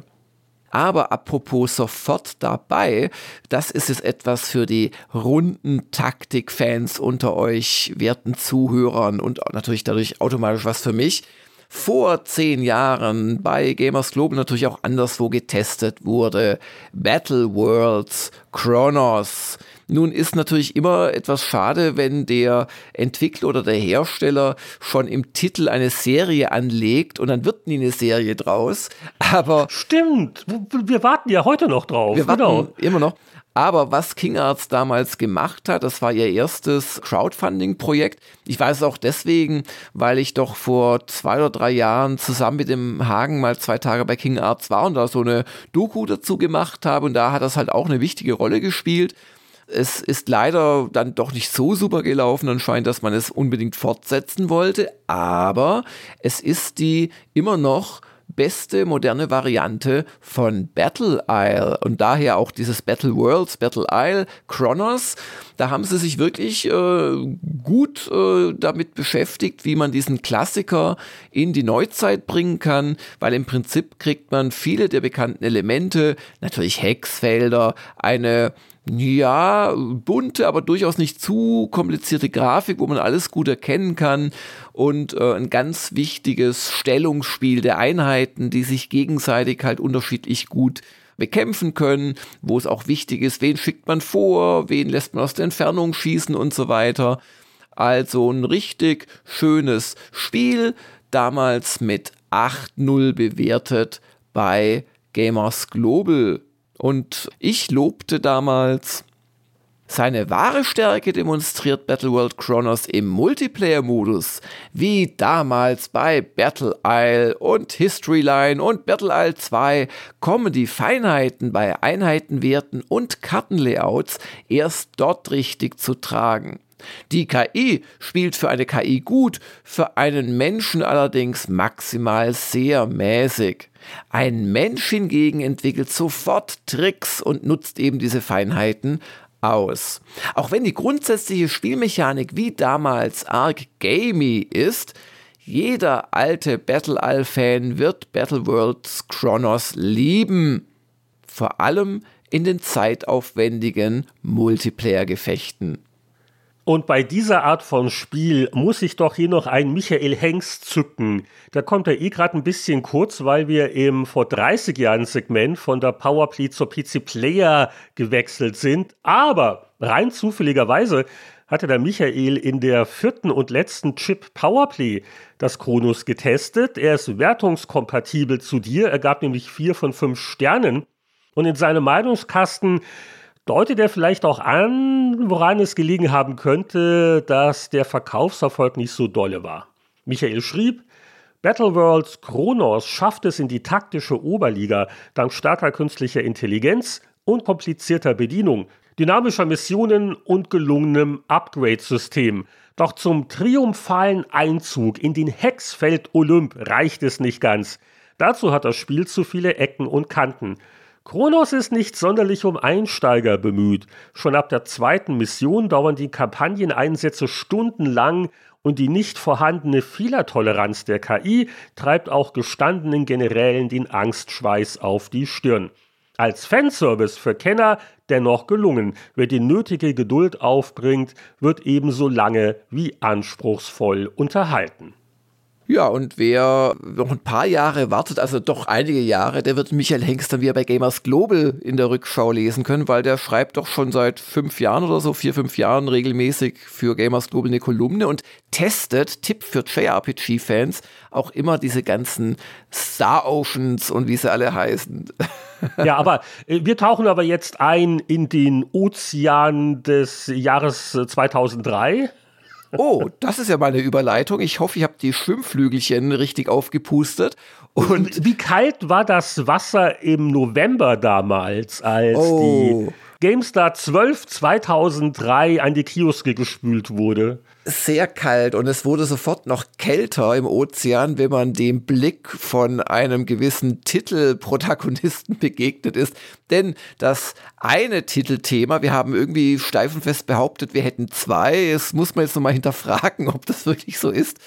Das eine ist der Sam Fisher bei Splinter Cell 2. Und das andere ist dann Knights of the Old Republic gewesen. Und im Edi wurde dann behauptet, wir hätten zwei Titelthemen. Waren natürlich zwei wichtige Spiele. Aber ich finde jetzt, wenn man ehrlich ist, der Sam Fisher ist schon deutlich dominanter und Knights Der ist der Eyecatcher. Ja, ja, ja, also ja. den Old Republic Laserschwert, den, auf den zweiten Blick nimmst du ihn wahr. Eine wichtige Frage habe ich aber jetzt zum Sam Fisher, wie er so ein bisschen fast melancholisch sinnierend den Leser anblickt, dass er dabei eine schallgedämpfte Pistole hält, das äh, mindert so ein bisschen diesen nachdenklichen Eindruck. Aber warum ist er immer so, so schmuddelig? Der, der hat so viel Schmutz im Gesicht. Kommt da nicht die Mutti Fischer mit dem Taschentuch und, und rubbelt das weg? Nein, das macht die Mutti Fischer nicht, weil das ist seine Tarnbemalung, Mensch. Wenn sie die ihm wegruppelt, dann hat er eine höhere Chance bei seinen Einsätzen irgendwie verletzt zu werden oder gar getötet. Das würde sie nie machen, die Mama Fischer. Aber die ist so, so partiell. Der, der Großteil von Fischer wird ja nicht getan. Nur so ein bisschen unter den Augen und die halbe Nase und der Rest leuchtet dann immer noch ganz wunderbar. Oder, oder gab es da schon Bedenken wegen Blackfacing? Ich weiß ja nicht. Dann könnte es sein, dass er aus nächster Nähe immer schießt, aber trotzdem immer zielen muss und dann hat er die Schmauchspuren vielleicht im Gesicht. Das wäre noch eine Interpretationsmöglichkeit. Aber ich finde schon, dass er so ein bisschen melancholisch guckt. Ach, all das Töten. Ich finde, er guckt böse. Nein, so, so ein bisschen unterschwellig bedrohlich. Aber im Vergleich zu den sonstigen Recken, die da vor 20 Jahren auf dem Titel waren, ist das relativ zurückhaltend. Ja, aber äh, gar kein schlechtes Titelbild. Wie gesagt, es ist nur diese Behauptung im EDI, dass es zwei Titelthemen gäbe. Gut, wir haben dann tatsächlich zwei Titelthemen gemacht. Also die Seitenzahlen, die passen schon. Und man muss ja auch mal eins sagen, Knights of the Old Republic wäre natürlich auch das Hauptthema wert gewesen. Ich kann nur vermuten, dass wir das Artwork von Sam Fisher besser fanden. Und, und Splinter Cell 2 war ja nur eine Preview, in Anführungszeichen. Aber äh, klar, der erste Teil war so ein Riesenhit. Ja, ja. Das hat es sicher gerechtfertigt, da frühzeitig die Leute über die Nachfolger zu informieren. Den hatte ja auch nicht Montreal gemacht, den hat ja Ubisoft mal schnell rausgegeben an irgendwas äh, Shanghai oder wo auch immer. Und äh, ich glaube, der Klassiker unter den klassischen Splinter Cells ist ja wohl der Nummer 3, Chaos Theory. Das ist noch ein bisschen hin. Das hatten dann die ursprünglichen Leute auch eher gemacht. Naja, genau. Und was mir noch zu Knights of the Old Republic einfällt, das ist auch ein ordentlicher Test. Äh, das kam ja auch ein bisschen nach der Xbox-Version. Ne? Das war dann die PC-Fassung, die aber BioWare durchaus verbessert hatte. Das war ja damals so ein bisschen immer die Sache, dass wir bei GameStar so ein bisschen Angst hatten, unsere Bedeutung als Heft und vor allem natürlich auch unsere äh, geliebte PC-Spiele-Plattform, dass die ihre Bedeutung so doch ein bisschen einbüßen würde. Und das ist ja auch passiert. Also wir waren ja am Anfang, war PC ganz klar die stärkste Plattform in Deutschland auch. Und im Laufe der Jahre das war jetzt äh, schon wirklich einige Jahre im Leben der GameStar 2003. Wir sind ja 1997 gestartet und da war natürlich schon eine gewisse Entwicklung passiert. Und auch wenn wir jetzt heute darüber scherzen und bei Halo hatten wir es ja ganz stark, wo wir so, so bisschen, keiner durfte es eigentlich so richtig kommentieren, aber wir haben die Xbox-Version von Halo durchgespielt und so und dann, und dann mussten wir bei der PC-Fassung erwähnen, was da alles so viel teurer ist da, da war natürlich auch eine gewisse wirtschaftliche Furcht dahinter. Und wir haben natürlich auch dann die GamePro haben wir jetzt gehabt im Haus. Und äh, da wollte man natürlich auch schon im brüderlich äh, fairen, innerparteilichen Wettstreit äh, natürlich vorne bleiben. Also, das schwingt da natürlich auch immer etwas mit. Auf jeden Fall Star Wars Knights of the Old Republic nun auch auf PC und mit 93% extrem hoch bewertet. Mir hat sehr gut gefallen, auch dass die ganzen Talente wirklich Auswirkungen haben, dass es nicht nur eine andere Animation oder ein anderer Schadenswert ist. Und ich bin in meinem Meinungskasten, lange vorlesen möchte ich den Markus Schwertel Meinungskasten, dann zu dem Fazit gekommen, obwohl Baldur's Gate 2 insgesamt größer ist, ist KOTOR das größere Rollenspiel. Und der Markus Schwertel lobte, keine Frage, KOTOR ist der bisher beste BioWare-Titel und übertrifft damit sogar Baldur's Gate 2. Obwohl ich kein Star Wars-Fan bin, schlägt mich dieses Spiel nun schon zum zweiten Mal in seinen Band, also nach der Xbox-Version. Das liegt weniger an der guten Story um Darth Malak und die Starforge als an der unglaublichen Abwechslung. Und, also ich zitiere immer nur auszugsweise, ein Lob noch für die PC-Umsetzung. Bessere Grafik, richtige Maussteuerung und zusätzliche Schauplätze. Da glotzen reine Konsolenbesitzer greinend in die Fernsehröhre. da hast du deine Ängste auf die Art und Weise bekämpft. Ich sehe das schon. Ja, ja. Aber es, es, war nicht gelogen. Also ich erinnere mich noch dran. Ähm, ich hatte es auch erst auf Xbox gespielt und wir, wir hatten ja auch äh, letzten Monat äh, ja schon über den GamePro-Auszug in der GameStar ja schon ein bisschen über Knights of the Old Republic gesprochen gehabt. Aber das war der eine Titel und aufgefallen war es mir dann auch zum Beispiel bei einem Spiel wie Mass Effect, mhm. wo sie auch bei der PC-Version sich nochmal Mühe gegeben haben und auch die Bedienung und natürlich die Auflösung. Es war ja auch nicht erstaunlich letzten Endes. Also man musste ja A, der, der immer noch, glaube ich, stärksten Einzelplattform, dem PC, man musste ja auch was bieten. Und zweitens war natürlich auch diese ganzen, gerade im Rollenspielbereich, diese ganzen Programmierfirmen, die kamen ja eh vom PC eher. Und dann haben sie wahrscheinlich in der PC-Version das noch ein bisschen mehr ausgelebt, was ihnen ursprünglich vorgeschwebt ja. ist. Ja. Aber warum ist das so eine vergessene Kunst? Also, wie war das mit dem Inventar in Starfield? Du, du weißt, was ich meine. Ja, also, äh, äh ja, es, ja, es, ja. es gibt so eine Bedienung, die ist klar für Konsole und Controller gemacht worden. Und äh, klar, du schreibst das nicht komplett neu, aber so ein bisschen Tuning. Heutzutage manche Firmen, hat man fast den Eindruck, die überlassen das dann der Modder-Szene auf dem PC. Aber äh, die, diese Lieblosigkeit und, und also das alte BioWare, ja, man hat als PC-Besitzer ein paar Monate gewartet, aber du hast schon das Gefühl gehabt, ah, hier, wir, wir werden hier schon ernst genommen und die Leute, die das machen, das sind auch PC-Spieler und die gucken so ein bisschen drauf und das ist ein bisschen verloren gegangen, finde ich. Ja, da ist was dran, ja. Naja, eines Tages wird ja dieses angekündigte Remake vielleicht erscheinen und dann können wir uns wieder mit Knights of the Old Republic beschäftigen. Aber das finde ich jetzt schön, wie du jetzt so äh, elegant am News-Teil vorbeigeblättert hast. Denn, das muss ich hier sehen, auf Seite 8 unter der Rubrik Gerüchte und Szene sehen wir ein faszinierendes Foto vom Tag der offenen Tür bei GameStar. Und äh, ja, 15 Leser, die hatten am 10. Oktober 2013 bereits die Redaktion besucht. Hier, fast deprimierend. Der jüngste Teilnehmer war gerade mal elf Jahre, der älteste 37. Und ich glaube, beide sind gleichzeitig im Bild. Und auf dem Foto ist ein, ein jugendlicher Redakteur, den ich gerade nicht erkenne, leicht gerötete Augen, wahrscheinlich Könnte zu spät ins sein. Bett gegangen. Ein volles Haupthaar, kaum Geheimratsecken. Wer ist denn das? Er deutet so auf den Bildschirm. Und was ich aber so faszinierend finde, das sind vier Menschen im Hintergrund, die also Einer hat die Augen zu, den interessiert es nicht ja, so. ich will nicht sagen, sie gucken entsetzt, aber so ein bisschen, also, also ein bisschen skeptisch zumindest. Ja. Was hast du denen da gezeigt, Schreckliches? Ich hoffe, es war was Jugendfreies, weil der direkt neben mir stehende Elfjährige auch relativ entgeistert guckt. Oh Gott. da hast du irgendwelche Träume zerstört.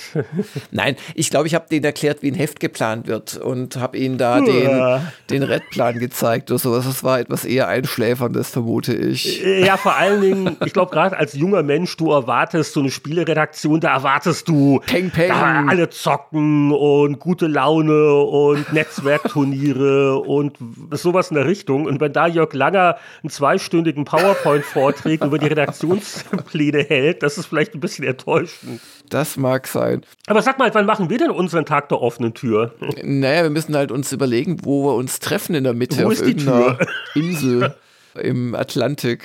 Das ist jetzt auch, das füllt den ganzen Tag nicht mehr aus, wenn man die Leute zu dir ins Büro schickt. Das ist ja ein bisschen übersichtlicher als damals bei GameStar. Ja, wir haben das ja ab und zu. Wir machen ja schon auch mal so Grillfeste oder ich hatte vor ne, ein paar Monaten hatte ich so ein Diamant-Meeting hier mit bestimmten Usern. Die, ja, die wissen ja, dass wir hier einen kleinen Hasenstall haben mit drei Winzbüros, aber man kann sich ja trotzdem nett unterhalten und dann geht man aber relativ schnell irgendwo hin, wo es schöner ist und hat, macht ein Abendessen. Wir könnten ja ein Flugzeug chartern, das so unsere Station abklappert, ja. Also, Victoria hat einen Flughafen, du sollst nicht glauben. Ui. Ja, und dann transatlantisch und dann kommen sie mal bei mir durch die Tür und dann fliegen wir sie zurück, dann gehen sie bei dir durch die Tür Oh, und. oh, oh, und das zahlst alles du von deinen, vom, von der Portokasse vom Pixel-Podcast, oder? Ja, das, die Portokasse ist noch übersichtlich. Aber ja, gut, mal gucken. Wenn uns irgendwann die Stretch Goals ausgehen und uns die Unterstützer zu sehr äh, finanziell beglücken, Mit Geld zuwerfen, genau. Da, dann machen wir sowas. Jetzt sind wir minimal vom Thema abgekommen, aber ja, also schönes Foto, wer diese GameStar rumstehen hat oder wer das PDF hat auf GameStar Plus, Seite 8 in der Ausgabe 12 2003. Genau. Und wir gehen jetzt weiter, nicht so lange hier verweilen und Da würden gehen- mir jetzt noch ein paar gute Bildunterschriften dazu einfallen, aber ja, wir haben noch einiges vor. Ja, und auch im Aktuellteil gibt es einen Bericht über etwas, was wir vielleicht heutzutage vergessen haben, aber damals war es wirklich ein Riesenskandal aus zwei Gründen. Damals hatte sich ein Hacker oder Cracker einen Zugang zu Gabe Newells Arbeits-PC gesichert und zwar über eine Sicherheitslücke in Outlook und auf einmal kam der mit Admin-Rechten auf den Rechner, auf dem Gabe Newell gearbeitet hat und vor allem E-Mails bearbeitet hat. Und das war so der eine Skandal. Und der andere war, dass man dadurch doch einige ja, Falschaussagen aufgedeckt hat, die äh, Valve gemacht hat. Also da ging es konkret dann auch um Half-Life KI. Behauptungen und dass man eben äh, immer behauptet hat, also Gabe Newell hat das selbst auf Präsentation, früher hat er die noch selbst gemacht, ähm, so wohl gesagt. Ich habe da keine Erinnerung mehr dran, aber ich glaube uns, was wir da geschrieben haben damals vor 20 Jahren, dass zum Beispiel Gegner in einem Kampf entscheiden würden, eine Tür aufzutreten, weil sie halt von der KI das her teilen und, und eben selbst umsetzen. Und in Wahrheit war es halt ein reiner Skript-Event. Und das konnte man halt aufdecken durch diese ja nicht nette äh, Cracker-Geschichte. Und das war schon für Valve ein, ein ziemliches PR-Fiasko damals. Ja, viel schwerwiegender war, dass äh, hier habt ihr schon das auch zusammengefasst, die Chronologie der Ereignisse am 7. Oktober 2003 eine Alpha-Version von Half-Life 2 auch entwendet wurde und die wurde auch dann gepostet und die konnte man so äh, mit genug Energien downloaden. Und da hatte man sich schon Sorgen gemacht. Ich glaube, auch bei Valve hatte man sich Sorgen gemacht. Ja, ja. Die Zukunft des Unternehmens stand auf dem Spiel, weil da rollten die Steam-Millionen noch nicht ganz so üppig. Da hing wirklich viel an Half-Life 2. Und da macht man sich natürlich Gedanken nach dem Motto, äh, kauft das dann überhaupt noch jemand? Wenn es dann mal fertig wird irgendwann, das war noch ein Weilchen hin, was habt ihr denn eigentlich auch für Fotos? Ein Lernteilnehmer spielt die illegale Alpha-Version. Seid ihr im Untergrund gewesen, habt ihr recherchiert. Ja, ja. Und die Reportage ist super, weil die einfach dieses Stück Geschichte zusammenfasst und auch äh, Screenshots teilweise und, und Webseiten. Und äh, ja, aber ich weiß auch noch, das war ein Riesenaufreger, der Datendiebstahl bei Valve. Ja, das war echt ein ziemlicher Aufreger. Und in der Reportage schreibt ihr auch, wir wagen eine Prognose. Half-Life 2 wird nicht bis Weihnachten 2003 erscheinen. Ausrufezeichen. Das war natürlich korrekt. Das ist noch ein Weilchen hin. Also irgendwann ist auch Half-Life 2 20 Jahre hier ein beängstigender Gedanke. Und Half-Life 3 ist ja jeden Moment, rechnen wir damit. Kommt stündlich raus, Episode 4. Ja, genau. Und Aber jetzt langsam zum Testteil, oder? Sind wir beim das war ja jetzt Testteil. genug Aufreger. Das war, das war zu aufregend. Vielleicht zeigst du auf dem Tag der offenen Tür Foto deinen Alpha-Raubkopiercode von Half-Life 2 ganz stolz. Guck mal! Ich, ich will es nicht sagen und ich habe auch keine wirkliche Erinnerung, aber es würde mich schwer täuschen, wenn wir diese Version nicht in der Redaktion gehabt hätten. Das, das würde mich enttäuschen. ja, äh, klar. Weil, weil, wie gesagt, es ist ja legitim aus, aus Recherchezwecken, wenn das Zeug irgendwo im Internet liegt. Ja, Ja, ja, da hätte ich auch keine Skrupel. Und dann erfindet man einen Ladenteilnehmer, weil der Rechtsanwalt gesagt hat, da schreiben Sie vielleicht nicht, dass Sie sich selbst angeschaut haben. Ah! Ja, ja. Oder wer auch immer das gemacht hat. Genau. Aber äh, mal wieder jährt sich eine Serie, äh, gerade eben äh, erschienen ist das neueste Modern Warfare und wurde nicht von jedem führenden Online-Magazin sehr gut bewertet, um es vorsichtig zu sagen. Und damals, vor 20 Jahren, kam auch ein Spiel dieser Serie Call of Duty raus, und zwar Call of Duty. Ah, hatten wir doch neulich erst Ja. äh, bei den News drüber geplaudert, nach dem Motto 20 Jahre, wo ich hier noch äh, in Erinnerung gekramt habe, wie ich das zum ersten Mal vorgeführt bekam. Ja, ja, und da sind jetzt die Tests. Aber ich finde es immer interessant, weil man bei dem ersten Teil von einer Serie, wo man heute weiß, ja, die ist vom, vom was weiß ich, Gesamtumsatz her größer als das Bruttojahresinlandsprodukt von mittelgroßen europäischen Staaten äh, oder kleineren zumindest. Man weiß es damals nicht und darum finde ich es immer interessant, wenn ein Redakteur völlig unbelastet von unserem heutigen Wissen den ersten Teil von so einer Mammutserie und einflussreichen Serie, die muss man nicht toll finden, aber das ist unbestritten, dass es eine der, der erfolgreichsten Serien in der Computerspielegeschichte ist unbeeinflusst von solchen Wissenspunkten, das einfach nur als Spiel testet und wenn er dann eine 89% gibt. Und der Tester damals bei GameStar war unser Action-Experte Peter Steinlechner. Selten saß ich bei einem Ego-Shooter mit derart blanken Nerven vor dem Monitor wie bei Call of Duty, zumindest in den 17 spannenden Missionen. Da hatte ich wirklich das Gefühl, mittendrin in der Action zu stecken. Nach gut acht Stunden war ich im zweiten von vier Schwierigkeitsgraden durch und angesichts der kurzen Spieldauer ganz schön sauer. Die hat gemeinsam mit den lahmen Missionen gegen Ende Call of Duty die ansonsten fällige 90er Wertung gekostet.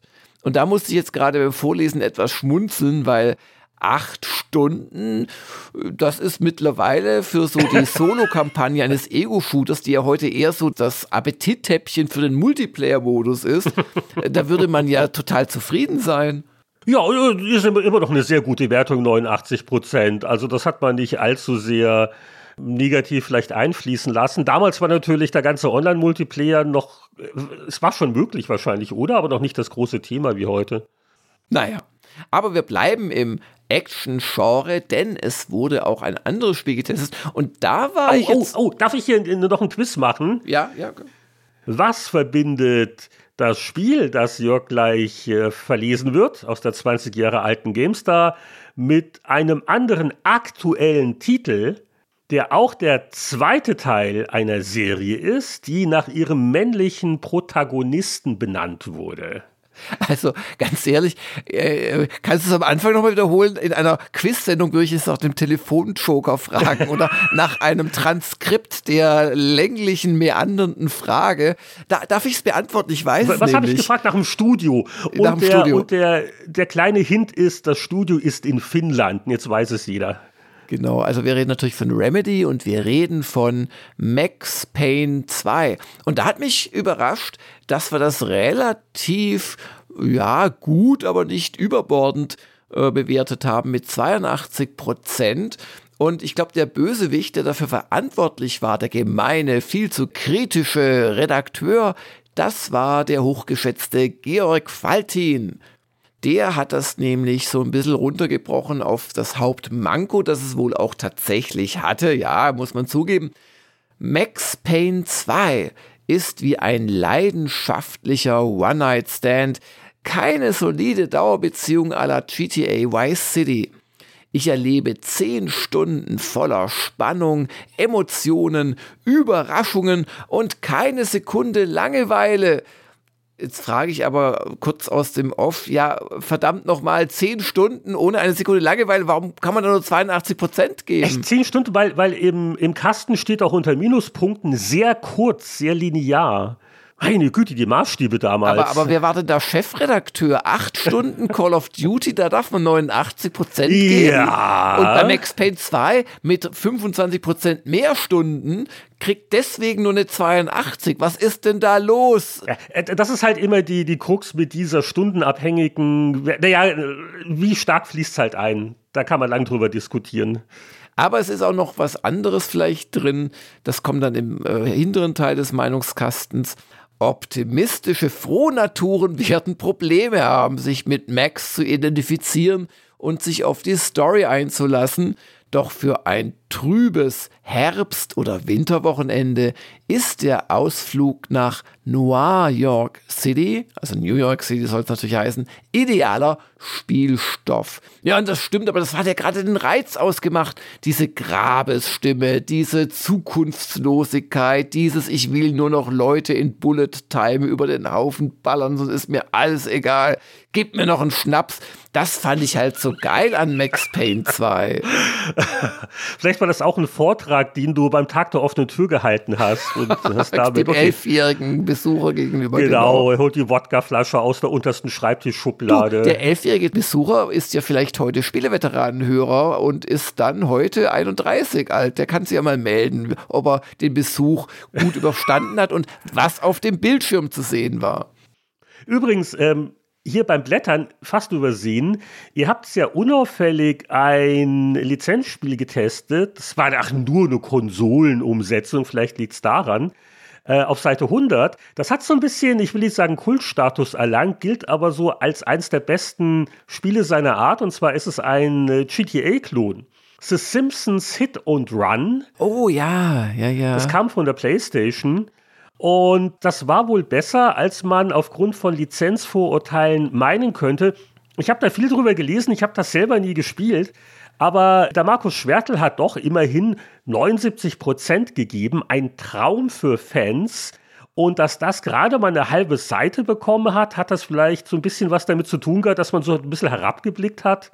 Ja, wahrscheinlich. Und es war nur eine Konsolenumsetzung, aber da muss ich auch einfach mal loben auch wenn wir, weil man macht ja immer einen Redplan und dann vergibt man Seiten und jeder Redakteur will natürlich auch für sein Spiel dann die meisten Seiten haben oder vor allem, wenn er es gut findet und so weiter.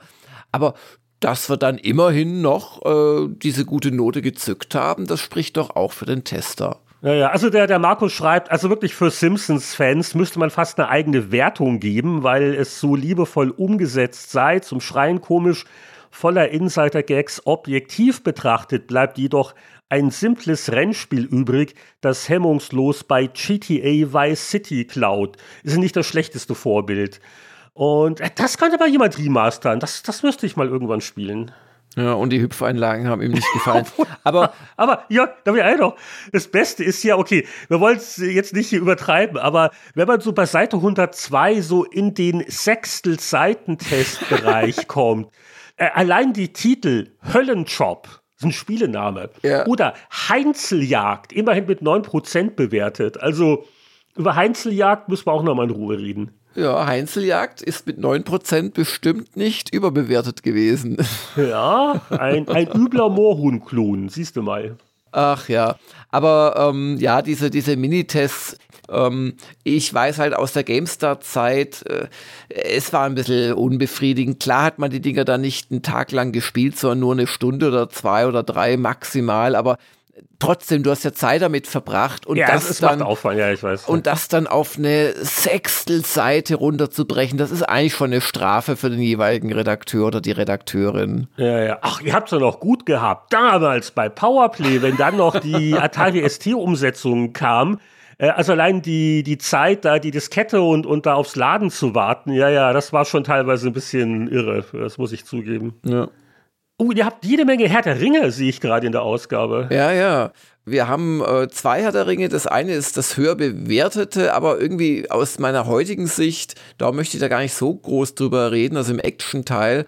Oder war das vielleicht auch eine Konsolenumsetzung? Ja, ja, ja, das, das waren PlayStation 2 Spiele, weil ich genau. war mal bei EA, da hat, glaube ich, der Neil Young noch persönlich die vorgeführt und dann gab es dann PC-Adaption. Das waren diese auch ein bisschen vergessenen, aber damals sehr erfolgreichen, simplen, aber handwerklich soliden Action-Dinger. Diese Schnetzelspiele, genau, Rückkehr des Königs, äh, hat auch für besondere Grafikpracht äh, von uns einen Award bekommen und hat auch äh, 87 Prozent. 87 Prozent. Das war auch echt, also da hast echt gedacht, du kämpfst mitten bei, was weiß ich, der, der Schlacht um Helmsklamm oder um was immer, genau, Rückkehr des Königs war der dritte Teil. Aber nicht sehr gut gealtert, glaube ich. Aber, aber nicht gut gealtert, nee, nee. Und ähm, interessanter finde ich aus heutiger Sicht eigentlich das War of the Ring, das wir dann im Strategieteil, also so 20 Seiten später, äh, vorgestellt haben, weil das äh, war auch ein sehr solides, äh, ja, letztendlich ein, so eine Art Warcraft-Klon, kann man sagen. Hat 83 Prozent bekommen vom Heiko Klinge finde ich fast interessanter aus heutiger Sicht, ist bestimmt nicht schlechter gealtert, weil es halt weniger Wert auf Grafik gelegt hat. Aber schon interessant, dass man zwei ja, Spiele zum selben, äh, zur selben Vorlage quasi in derselben Ausgabe getestet hat, wovon aber eben nur eines, das gerade erwähnte Return of the King, der aktuelle Film-Hit-Versoftungsstar war. Und der Heiko Klinge, der schrieb bei seinen 83 Prozent, es ist einfach ein triumphales Gefühl, mit Aragorn an der Spitze der Reiter von Rohan die Orkreien niederzumähen und wenn mein Ballrock im Alleingang eine komplette Elbensiedlung einäschert, lacht mein schwarzes Herz. Was hier, glaube ich, noch dahinter steht, ist, dass das tatsächlich eine Umsetzung der Bücher ist. Da sehen auch die Sprites nicht so aus wie in, gut, man, die Kamera ist auch weit genug weg, dass man eh nichts erkennen würde. Das war auch äh, Vivendi als Publisher und EA hatte explizit die Filmlizenz. Exakt. Also da war einfach ein ganz anderer Hersteller dahinter, der hat halt auch ein Herr der Ringe Spiel gemacht, aber das war die Buchvorlage. Dafür gab es Lizenz B und die A-Lizenz, die teure, wo man dann den Gandalf-Darsteller so richtig schön den Stab schwingen ließ, das hatte sich Electronic Arts gesichert mit der Lizenz A. Aber ein guter Reminder, wie sehr die Peter Jackson-Filme so vor 20 Jahren auch die Spielberichterstattung geprägt haben. Das war einfach eine, eine Riesennummer. Und äh, gibt es da nicht Gerüchte, dass der Jackson da wieder auch was machen will? Ja, ja, ja, ja, ja, ja, ja. Es gibt Gerüchte, tatsächlich, ich habe eine Cinema kürzlich gelesen, nicht weil ich jetzt plötzlich Cinema-Fan bin, äh, sondern weil ich halt Papiersorten aussuche für Retro-Gamer. Die, die, ja, ja. Ach, jetzt gib's doch zu. Die Cinema, die, die habe ich ein paar Jahre lang sehr leidenschaftlich äh, gelesen, weil das war die Informationsquelle, so frühe 80er Jahre. Ich habe echt, also hier ist wieder die Printzeit ausgebrochen. Ich habe hier ein GameStar Sonderheft Starfield. Oh, das Papier nehmen wir aber nicht. Wir haben Retro Gamer England. Es raschelt doch mal ein bisschen damit. Wir haben Vielleicht Klausewitz. An, anhand des Raschelsounds entscheiden, welche Papiersorte du nimmst. Es gibt das Magazin für Militärgeschichte Clausewitz. Wusste ich gar nicht. Ich raschel mal in Clausewitz. Sind wir aber auch Kein zu Witz. dünn. Wir haben analog. Oh, wir haben, die haben ein sehr schönes Papier. Rennrad. Oh, das Rennrad hat gutes Papier. Ja, ja, der, super Papier. Und Kannst du dir das leisten? Das Papier können wir uns nicht leisten, glaube ich. Das ist zu weiß und dick. Da müssen wir dann und ich habe konkret der Niedergang der Linkspartei. Aber die haben jetzt auch nicht das allersauberste Papier. Moment, Moment, Moment. Was ist das, ein Sonderheft oder? Nein, nein, nein, konkret. Das gibt es immer noch als ach so, Monatsmagazin. Ach so, das ist ihr Titelthema quasi. Das, das klang jetzt wie eine Sonderpublikation. Das ist ja konkret nichts. Das ist so ein altes Linkenkampfmagazin. Ja, ja. Also ich habe hier bin, bin, gut ausgestattet und auf jeden Fall. Ja, aber dann, dann bitte auch einen Bayern-Kurier. Gibt es den überhaupt noch in Print? Das weiß ich nicht. Ja, du, du kannst ja nicht die Linksmagazine zitieren und dann Ausgewogenheit. Um auf deine Frage zurückzukommen, habe ich auch eine Cinema gekauft und da wird ausgiebig spekuliert und dass ja der Dings gesagt hätte, der Jackson damals vor all den Jahren, man könne frühestens in 20 Jahren wieder an denselben Stoff dran gehen und das wäre ja jetzt der Fall. Ja, ja. Ja, und ich meine, der Jackson hat jetzt wohl so alles an Beatles-Material rausgerendert oder und rausgerendert, genau. geremastert äh, und äh, da muss er auch den Tag irgendwie rumkriegen. Den sollte man mal anheuern, um die Multimedia-Leserbriefe zu remastern, damit mit seiner KI-Software. Das ist ja auch nochmal ein Thema. Aber, aber ich weiß nicht, also ich, ich, ich brauche, also ganz ehrlich, ich sehe mir die, die drei Jackson-Herr der Ringe-Filme immer noch gerne an, im großen Abstand. Die muss ich jetzt nicht alle zwei Jahre sehen, dauern ja auch eine Weile, vor allem in den, in den längeren Fassungen. Aber also ich wollte jetzt nicht nochmal mit noch besserer Tricktechnik. Das, das war schon, das hat schon so gepasst. Und das andere ist halt, es gibt schon noch wahnsinnig viel Tolkien-Stoff, den man verfilmen könnte, aber so richtig im Detail gibt es da gar nicht so viel. Es gibt unglaublich viele Anhänge, wo ganze Zeitalter in einigen Seiten zusammengefasst werden. Da kannst du natürlich beliebig viel dann Sachen erfinden, aber so detailliert wie Hobbit und Herr der Ringe, also gibt es nicht so wahnsinnig viel, was noch auf die Umsetzung. Äh, aus Hobbit eine Trilogie zu machen, wäre vielleicht auch nicht die beste Idee. Nee. Aber ähm, mir hat die, diese Amazon-Serie, so Herr der Ringe, etwas verdorben. Also ja, mir reicht die nächsten Jahre. Ja, ja, mir auch. Muss ich echt sagen. Ja, Jörg, jetzt haben wir sicher noch eine Dreiviertelstunde Zeit, um die ganzen Sportspiele dieser Ausgabe noch zu oh. analysieren. Denn es gab ja nicht nur FIFA 2004, noch NHL 2004 und ein Ach, Pro Evo oder. Die damaligen Sportler sind doch schon längst in Rente. Das können wir jetzt, glaube ich, lieber mal lassen, oder? Okay, ich merke schon, dich zieht es ins Jahr 1993.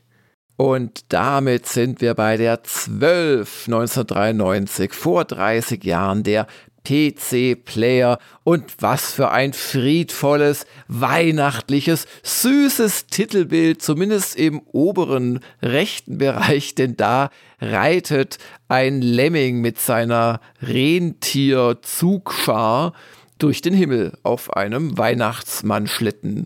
Ach, ja, ist es nicht schön? Die allererste PC-Player, die 1.93 hatte Lemmings 2 als Artwork-Motiv und die letzte Ausgabe des Jahrgangs. Also wir haben es wieder mit einem weiteren Lemming beschlossen, obwohl man hätte meinen sollen, wir wären ausreichend traumatisiert, weil der erste Titel ja nicht so toll aussah und das Testmuster kam nicht und überhaupt. Aber ich konnte wohl nicht widerstehen, weil es so schön passte. Wobei gut, das war ja die Ausgabe, die schon im November draußen war dass wir da eben den Test von Christmas Lemmings oder natürlich Xmas Lemmings geschrieben, dass wir das als Anlass genommen haben und drunter wie die Faust aufs Auge dann ein Screenshot des eher ruppigen Actionspiels Shadowcaster. Hm. Und ja, dazu noch ein paar Freisteller, so ein, ein Goofy vom Screensaver-Test. Aber selbst der passt sich irgendwie an und äh, nimmt quasi die grün gefärbten Haare des Lemming-Artworks auf und verwandelt das in eine grüne Mütze. Ja, war keine Absicht, aber genau, und dann noch eine freigestellte CPU, was man so braucht. Also, ja, ich glaube, nicht der beste, auch vielleicht nicht der schlimmste Titel des Jahres, oder? Ja, das war ein guter Kontrast. Ob jetzt Shadowcaster denselben Stellenwert hat wie Lemmings, sei dahingestellt. Dann, ich gucke natürlich gerne ins Editorial. Was habe ich vor 30 Jahren so berichtet? Wenn man schon keine Tagebücher geführt hat, das ist besser als gar nichts. In dem Editorial wird ein neues Sonderheft angekündigt. CD-Player oh. zum erstaunlichen Preis von 24,80 Mark. Aber, und das war doch noch ziemlich ungewöhnlich damals, das war mit einem CD-ROM, einem Datenträger, wo Boris damals so, so jedes Spieledemo dieser Welt, das nicht bei 10 auf dem Baum war, draufgepackt hat. Das wäre aber noch mal ein separates Thema vielleicht, aber das ist auch schon 30 Jahre her. Die erste CD-Player. Multimedia-Leserbriefe kamen, glaube ich, erst mit der zweiten. Die werden wir sicher noch würdigen. Es wird auch ein bisschen der Michael Thomas verabschiedet. Der war ja ein Autor im ersten Jahr, aber der hat sich dann doch hier auf sein Studium konzentriert.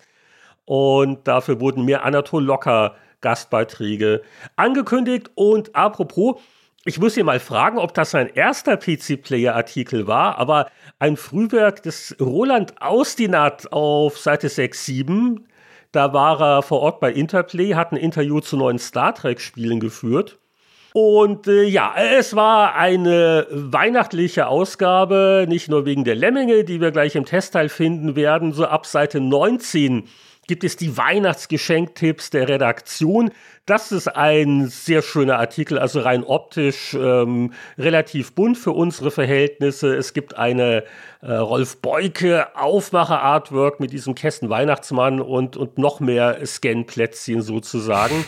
und ich finde solche Beiträge auch ganz witzig, weil sie ja eigentlich wie eine, wie eine Zeitkapsel sind. Also was waren denn vor 30 Jahren die angesagten äh, Hardware-Referenzdinger und äh, ja, also muss man nicht jetzt der Reihe nach durchgehen.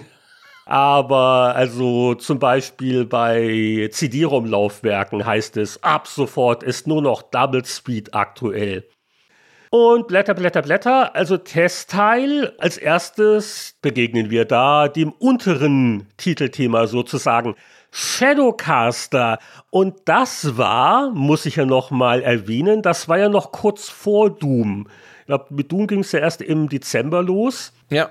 Und deswegen war Shadowcaster für kurze Zeit, also fast so ein bisschen die 3D-Action-Referenz auf dem PC. Ich weiß nicht, ob du das damals gespielt hast. Ich habe es tatsächlich nicht gespielt. Ja, deine Figur war quasi ein Gestaltwandler, der sich in andere so, so Tier- oder Monsterformen verwandeln konnte und hat auch so leichte Puzzle-Elemente und äh, viel mehr erinnere ich mich nicht, deswegen zitiere ich mich gerne selber. Die Wertung war 79 Prozent und ich schrieb, auch auf 486-Systemen unterhalb der 50 Megahertz-Grenze brettert die 3D-Grafik mit einem Tempo daher, das zum verwunderten Augenreiben anregt. Keine Frage, Shadowcaster animiert spontan zum Drauflosspielen. Ein kurzweiliger Actiontrip, der sich ruhigen Gewissens ganz auf den Charme seiner fulminanten Grafik verlassen kann. Etwas mehr Komplexität hätte dem Programm allerdings gut getan. Und wer hat denn das entwickelt gehabt? Ach, Origin hatte das sogar äh, rausgebracht, siehst du mal. Wer war denn der Entwickler? War das Origin selber? Darf ich mal kurz nachgucken, unauffällig? Ja, natürlich, klar. Hier, mach, mach mal irgendwas, um die Hörer zu unterhalten. Ich summe jetzt den Christmas Lemmings Song, wenn ich noch zusammenbringe. Raven! Das war Raven Software! Ich wusste, es war irgendwas Prominentes. So haben die mal, genau, die Raffle-Brüder, weil ich habe also einen von beiden wegen irgendwas interviewt und hm. deswegen. Ah, und dann kam das Gespräch da drauf, ja, ja klar. Ja, ja. Und die Spielengine hatte It Software an Raven lizenziert. Das ist also John Carmack Grafikpower, die dahinter steckt. Aber okay. Wir wollen jetzt nicht zu sehr abschweifen, aber deswegen ist so ein bisschen ein vergessener 3D-Action-Klassiker, diese hm. Shadowcaster, und auch mit, mit ein, zwei witzigen Ideen. Ja, und die, die Christmas Lemmings, wer hat die vergessen? Ich nicht. Die Zipfelmützchen alleine und die Weihnachtsmusik. Ja, ist schon süß. Aber es war natürlich eine bessere Missions-CD, weil du halt einfach ja. das alte Spiel mit neuen Levels und Grafiken hattest. Aber es war so süß und warum nicht die Lemmings nochmal zerspratzen lassen in 1000 Pixel und was da alles passierte mit den armen Viechern. Ja, vor allen Dingen, es war das Spielprinzip von Lemmings 1 und das wurde wohlwollend wahrgenommen, denn das Lemmings 2 äh, sich so ein bisschen verloren hatte ne, mit seiner Verkomplizierung, das hat man schnell gemerkt. Nee, insoweit war das wirklich äh, ein guter ja, Jahresabschluss. Ob ich es jetzt nochmal auf den Titel genommen hätte, ist die andere Frage, weil nicht, dass die Leute denken, ach, das Heft habe ich schon gekauft, das lasse ich jetzt mal liegen oder so. Ja, es sah schon sehr anders aus. Es war schon sehr weihnachtlich. Also, das war sicher ausschlaggebend dafür. Und wahrscheinlich gab es zu Shadowcaster keine gescheite Artwork. Wahrscheinlich, ja. Willst du denn den, den Tester zitieren? Traust du dir das zu? Aber natürlich mache ich das. Ich versuche es nur mit der nötigen Ernsthaftigkeit und Seriosität zu machen. Also, ich bin das Heinrich Lehnhardt. Gegen das altbewährte Spielprinzip kann keiner etwas sagen. Das mäßig inspirierte Leveldesign lassen wir noch durchgehen, aber die schlappe Technik hätte wirklich nicht sein müssen. Ein netter Denkspiel-Appetithappen mit saisonal bedingten Originalitätswert, aber keinesfalls ein neues, eigenständiges Spiel. 75% hast du gegeben als Haupttester. Ja, und ich war vor 30 Jahren relativ fleißig, denn das nächste Test-Highlight, da war ich auch involviert, wobei das ja kein Wunder bei dem Genre denn es war ein neuer deutscher Fußballmanager und einer, der der Anstoß zu einer ganzen Serie war, die ja, ich glaube auch aktuell wieder, also die ehemaligen Entwickler von damals haben was mit einem anderen Namen gemacht und unter dem Namen hat ein anderer Entwickler was gemacht. Vor 30 Jahren war es noch einfacher, denn da gab es nur einen Anstoß. Und das ist jetzt die Pause, wo ich Jörg die Gelegenheit gebe, dass er ein paar erhellende Sätze beisteuert und was das für ein Spiel war und wie er das in Erinnerung hat. Anstoß? Also ich habe tatsächlich, äh, habe ich, glaube ich, also den Football-Match für diesen Uralt da, äh, diese ja. Konvertierung, die habe ich gespielt, aber habe ich jemals Anstoß gespielt? Ich glaube, das habe ich dir überlassen, dann beschlossen, dass ich lieber richtige Strategiespiele oder Manager-Spiele spiele. Also, es hat wirklich Spaß gemacht. Der Meinungskasten bringt es vielleicht auch ganz gut rüber. Es war halt Bundesliga-Manager Professional, ne? Das war doch so der, der Standard damals. Ja, genau. Und äh, da kam aber jetzt Ascaron an äh, mit diesem neuen Titel und der es eben geschafft hat, nicht nur irgendwie so gehaltvoll zu sein, sondern der hatte halt noch so eine gewisse Leichtigkeit, also spielte sich nett und äh, nahm sich auch nicht immer übertrieben ernst. Äh, es hatte so beeindruckende Features zu der Zeit, wie so, ich glaube, die, die Zeitungsberichte. Also, ich meine, heutzutage lässt man ja irgendeine KI so in der Lokalpresse sowas schreiben. Und das hat damals Anstoß schon gekonnt, wo also nach dem Match du so natürlich sehr baukastenmäßig dann eine Zusammenfassung lesen konntest und auch so die, die Kommentare während der Partie. Also das hatte schon echte Atmosphäre und äh, sehr spannend. Ja, bevor ich ja noch weiter verzweifelt nach Erinnerungen suche, zitiere ich mich noch mal kurz selber.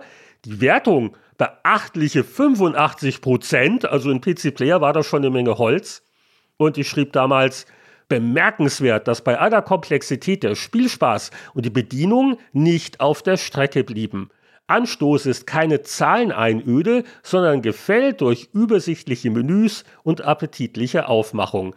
Dass Atmosphäre und Motivation so gut ausgefallen sind, liegt zum einen an den vielen treffenden Gags, vor allem aber an der Nachvollziehbarkeit der Ereignisse.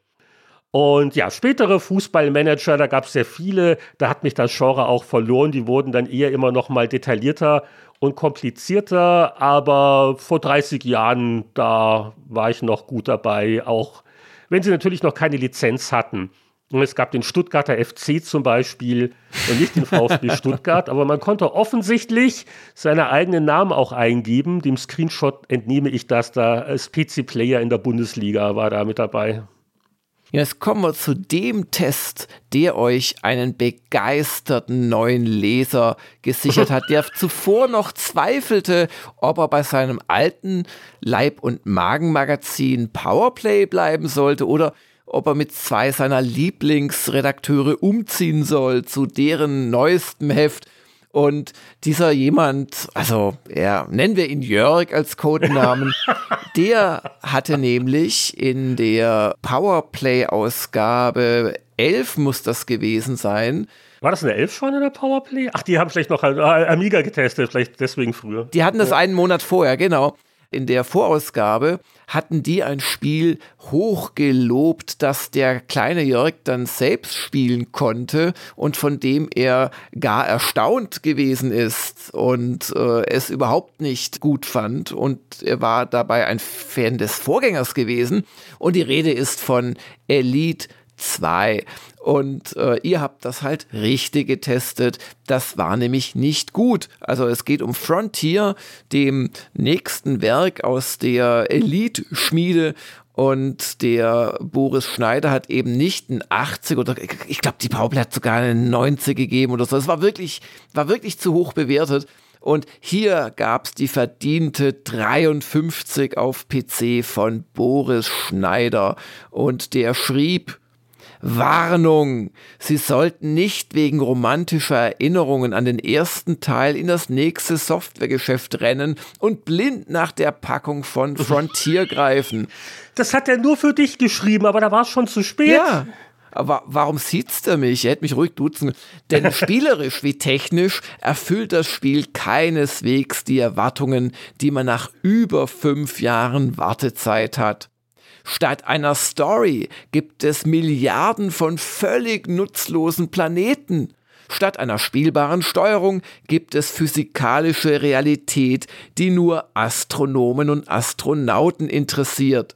Selbst der Autopilot im Programm kommt mit der Trägheitssteuerung nicht zurecht und mogelt. Auch sonst mutet das Spiel an, als hätte es mehrere Jahre in einem Lagerraum Staub angesetzt anachronistische Menüs, kryptische Icons, mangelhafte Tastaturbelegung. Und es ist wirklich, ich, ich, ich könnte also aus der Erinnerung noch drüber äh, wirklich herziehen, was das Spiel alles falsch gemacht hat. Aber die beiden Hauptpunkte hat Boris genannt. Das eine ist, was bringt mir ein unglaublich riesiges Spielfeld, in dem ich mich total verliere und wo es völlig egal ist, ob ich auf dem grünen kleinen Planeten oder auf dem bläulich großen Planeten lande. Und das zweite war diese realistische äh, Masseerhaltung und, und, und Trägheitssteuerung Du hast einen Gegner äh, gesehen in deinem Radar, du bist auf ihn zugeflogen, beide mit relativistischen Geschwindigkeiten, die natürlich in sich gar nicht realistisch waren hast du aufeinander geballert für etwa eine Viertelsekunde und dann waren die beiden Raumschiffe, weil sie aneinander vorbei mit hoher Geschwindigkeit flogen, schon wieder, also Lichtminuten voreinander entfernt. Dann haben beide gewendet, das hat eine Zeit gedauert. Dann haben sie, also wie so ein Schlachtschiff, nur die, also im Sturm und kann es kaum manövrieren, aber die Schlachtschiffe hatten dann wenigstens ein paar Minuten, wo sie in Kanonenreichweite zueinander waren. Meine Güte, was für ein misslungenes Programm. Ich kann mich da heute noch drüber aufregen. Ja, ganz ruhig, ganz ruhig, Jörg. Aber das hat der Brabham ja im Laufe der Jahre dann auch eingesehen. Also das äh, derzeit noch aktuelle, Elite Dangerous, ne?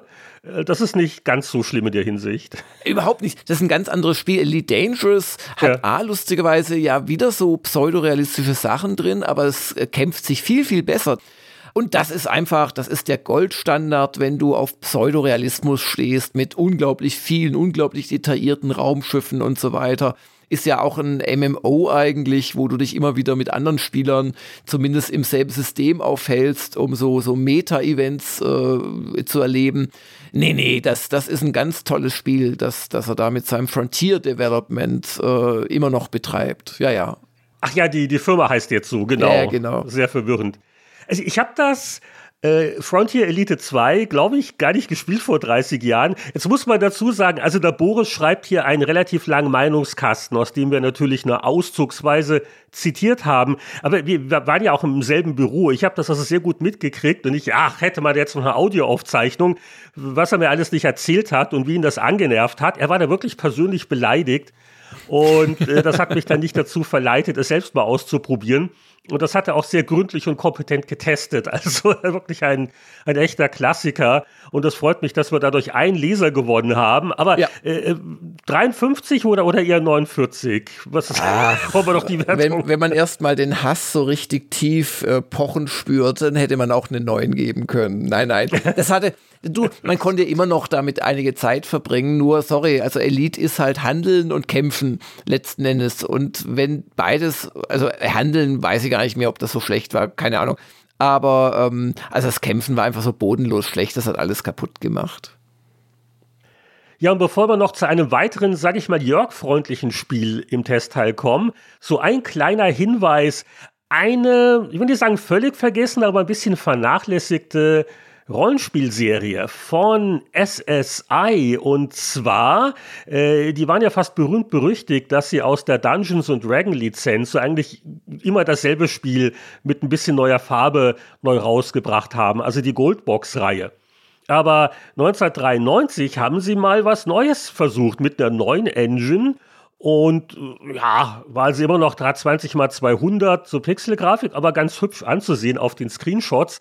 Und es war auch ein anderes Szenario. Äh, Dark Sun Shattered Lens hat, glaube ich, heute auch einen gar nicht mal so schlechten Ruf. Ich habe es damals nur angespielt. Der Thomas Wedder war der Haupttester, aber das wollte ich noch mal erwähnt haben. Ja, 78 Prozent die Wertung und apropos 78 Prozent. Da sind wir auch schon bei Master of Orion. Oh, ein Skandal. Lass uns den Thomas Werner anrufen, was er sich dabei gedacht hat. Das ist ja nicht zu fassen. 78 Prozent. Ja, aber, aber Moment mal, das war noch das erste. War, war nicht das zweite dann das bessere? Ja, aber das, der, der erste Teil war auch schon echt, echt gut. Also okay. manche, also aus der heutigen Sicht finde ich ihn fast spielenswerter, weil er die äh, Stärken, die der zweite dann ausgebaut hatte, halt auch schon hatte, aber alles noch so ein bisschen komprimierter und weniger ausufernd. Also, es geht um Master of Orion. Das war ja von Simtex das Einstiegsspiel. Danach kam Master of Magic, wurde vor einem ja, guten Jahr neu aufgelegt. Und dann kam Master of Orion 2, sicherlich ihr Hauptwerk. Aber schon Master of Orion 1 war echt gut, wiederspielbar und hatte die nicht vielleicht schlausten, aber überzeugendste äh, Schlauheit vortäuschenden Computergegner. Und ähm, das ist mit 78 Prozent, das ist mir ganz klar mh, hm, sieben Punkte zu niedrig bewertet. Ja, ich muss auch so ein bisschen auch mich noch schuldig melden. Ich habe also nur den zweiten Meinungskasten geschrieben, aber wir haben uns ein bisschen dran gestört, vielleicht ein bisschen zu sehr an einfach so Ähnlichkeiten. Also hier, ich schreibe, oh, Civilization im Weltraum. Mhm. Ähm, aber mein Gott, das ist nun mal das Genre. Das wurde so ein bisschen negativ angekreidet, war vielleicht nicht ganz fair. Ja, vielleicht hat auch reingespielt, dass es dann ja auch äh, vom äh, Publisher gerne als Civilization im Weltall vermarktet wurde, in der wirklich ganz klaren Hoffnung, dass dann ein Sid Meier-Fan versehentlich das sich noch kauft. Aber es hatte schon ähnliche Elemente, aber es war echt, also es war ein gutes Spiel, das Master of Orion. Da, ich finde, da hätte mindestens eine 80 drunter stehen müssen.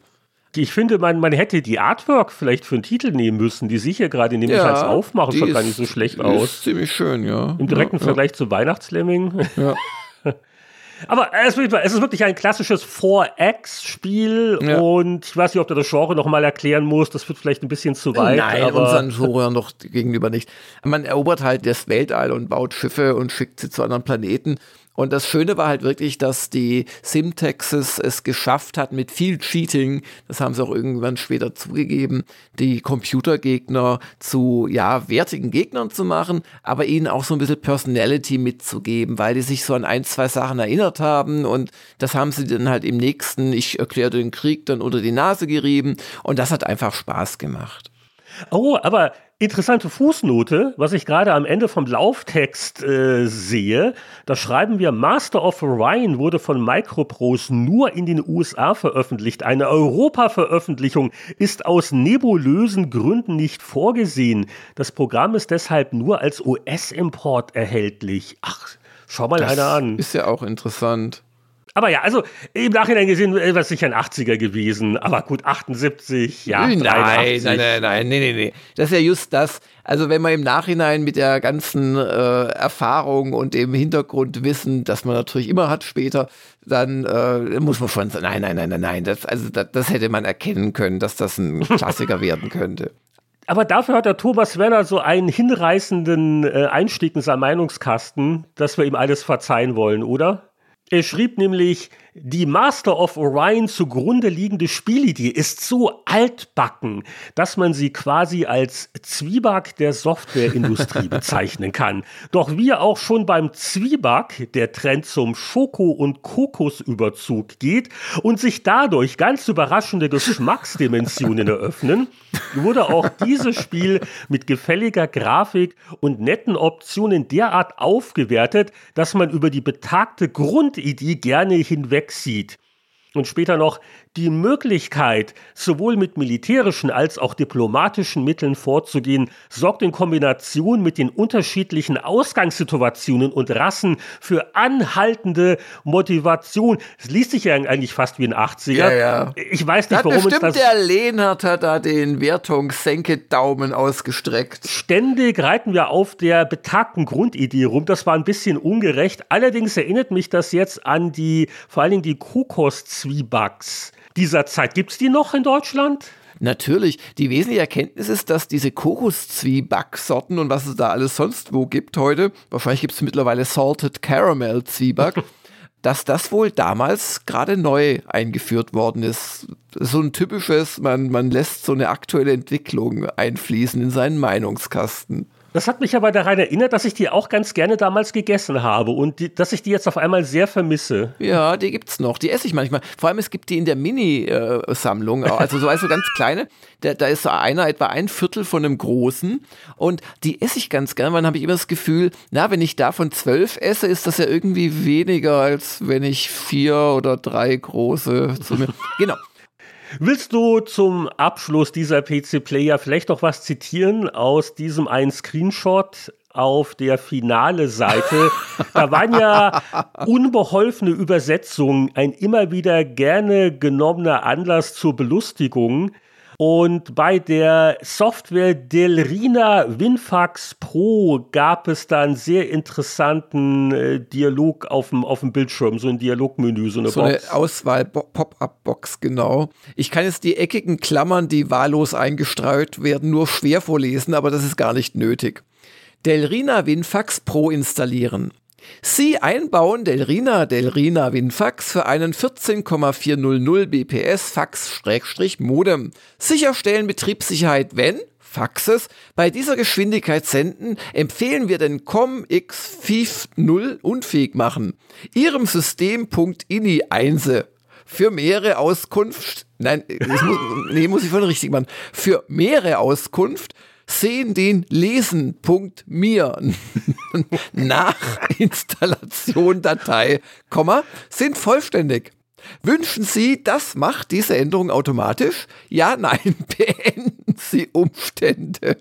Beenden Sie Umstände, ja, ein, ein echter Klassiker. Das hast du jetzt aber erstaunlich gut hingekriegt. Also sehr ernst geblieben. Ich, ich wollte es eigentlich ernst durchlesen, aber du hast ja gesehen, ich habe es nicht durchgehalten. Dich könnte man sofort als Tagesschausprecher, du würdest auch bei der absurdesten Regierungsmeldung noch ernst bleiben können. Und das ist der tragische Augenblick, wo wir den äh, Zeitmaschinenstecker ziehen müssen. Die Glocke hat ausgebimmelt, es sei denn, Ihr gehört zu unseren Patreon-Unterstützern. Die machen gleich weiter noch im Jahr 1983 im Bonussegment. Aber hier bleibt uns nur noch eines übrig zu sagen. Danke für eure Aufmerksamkeit und bis zur nächsten Free-Folge. Tschüss.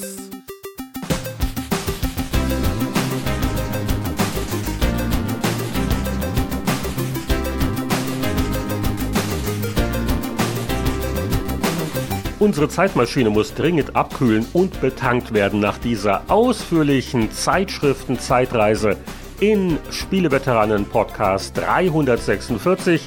Wir sind durch drei bzw. vier Segmente geblättert, denn alle Patreon-Unterstützer bekommen in ihrem Feed ja die erweiterte Zeitreise mit Bonussegment. Alle Unterstützer hören uns in zwei Wochen wieder und für die Free-Hörer gibt es dann in vier Wochen wieder einen Spieleveteranen-Podcast.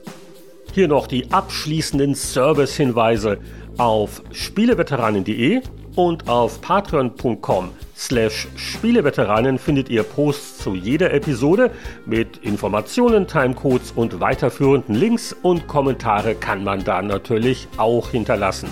Der Spieleveteranen-Podcast ist eine gänzlich werbefreie und unabhängige Angelegenheit.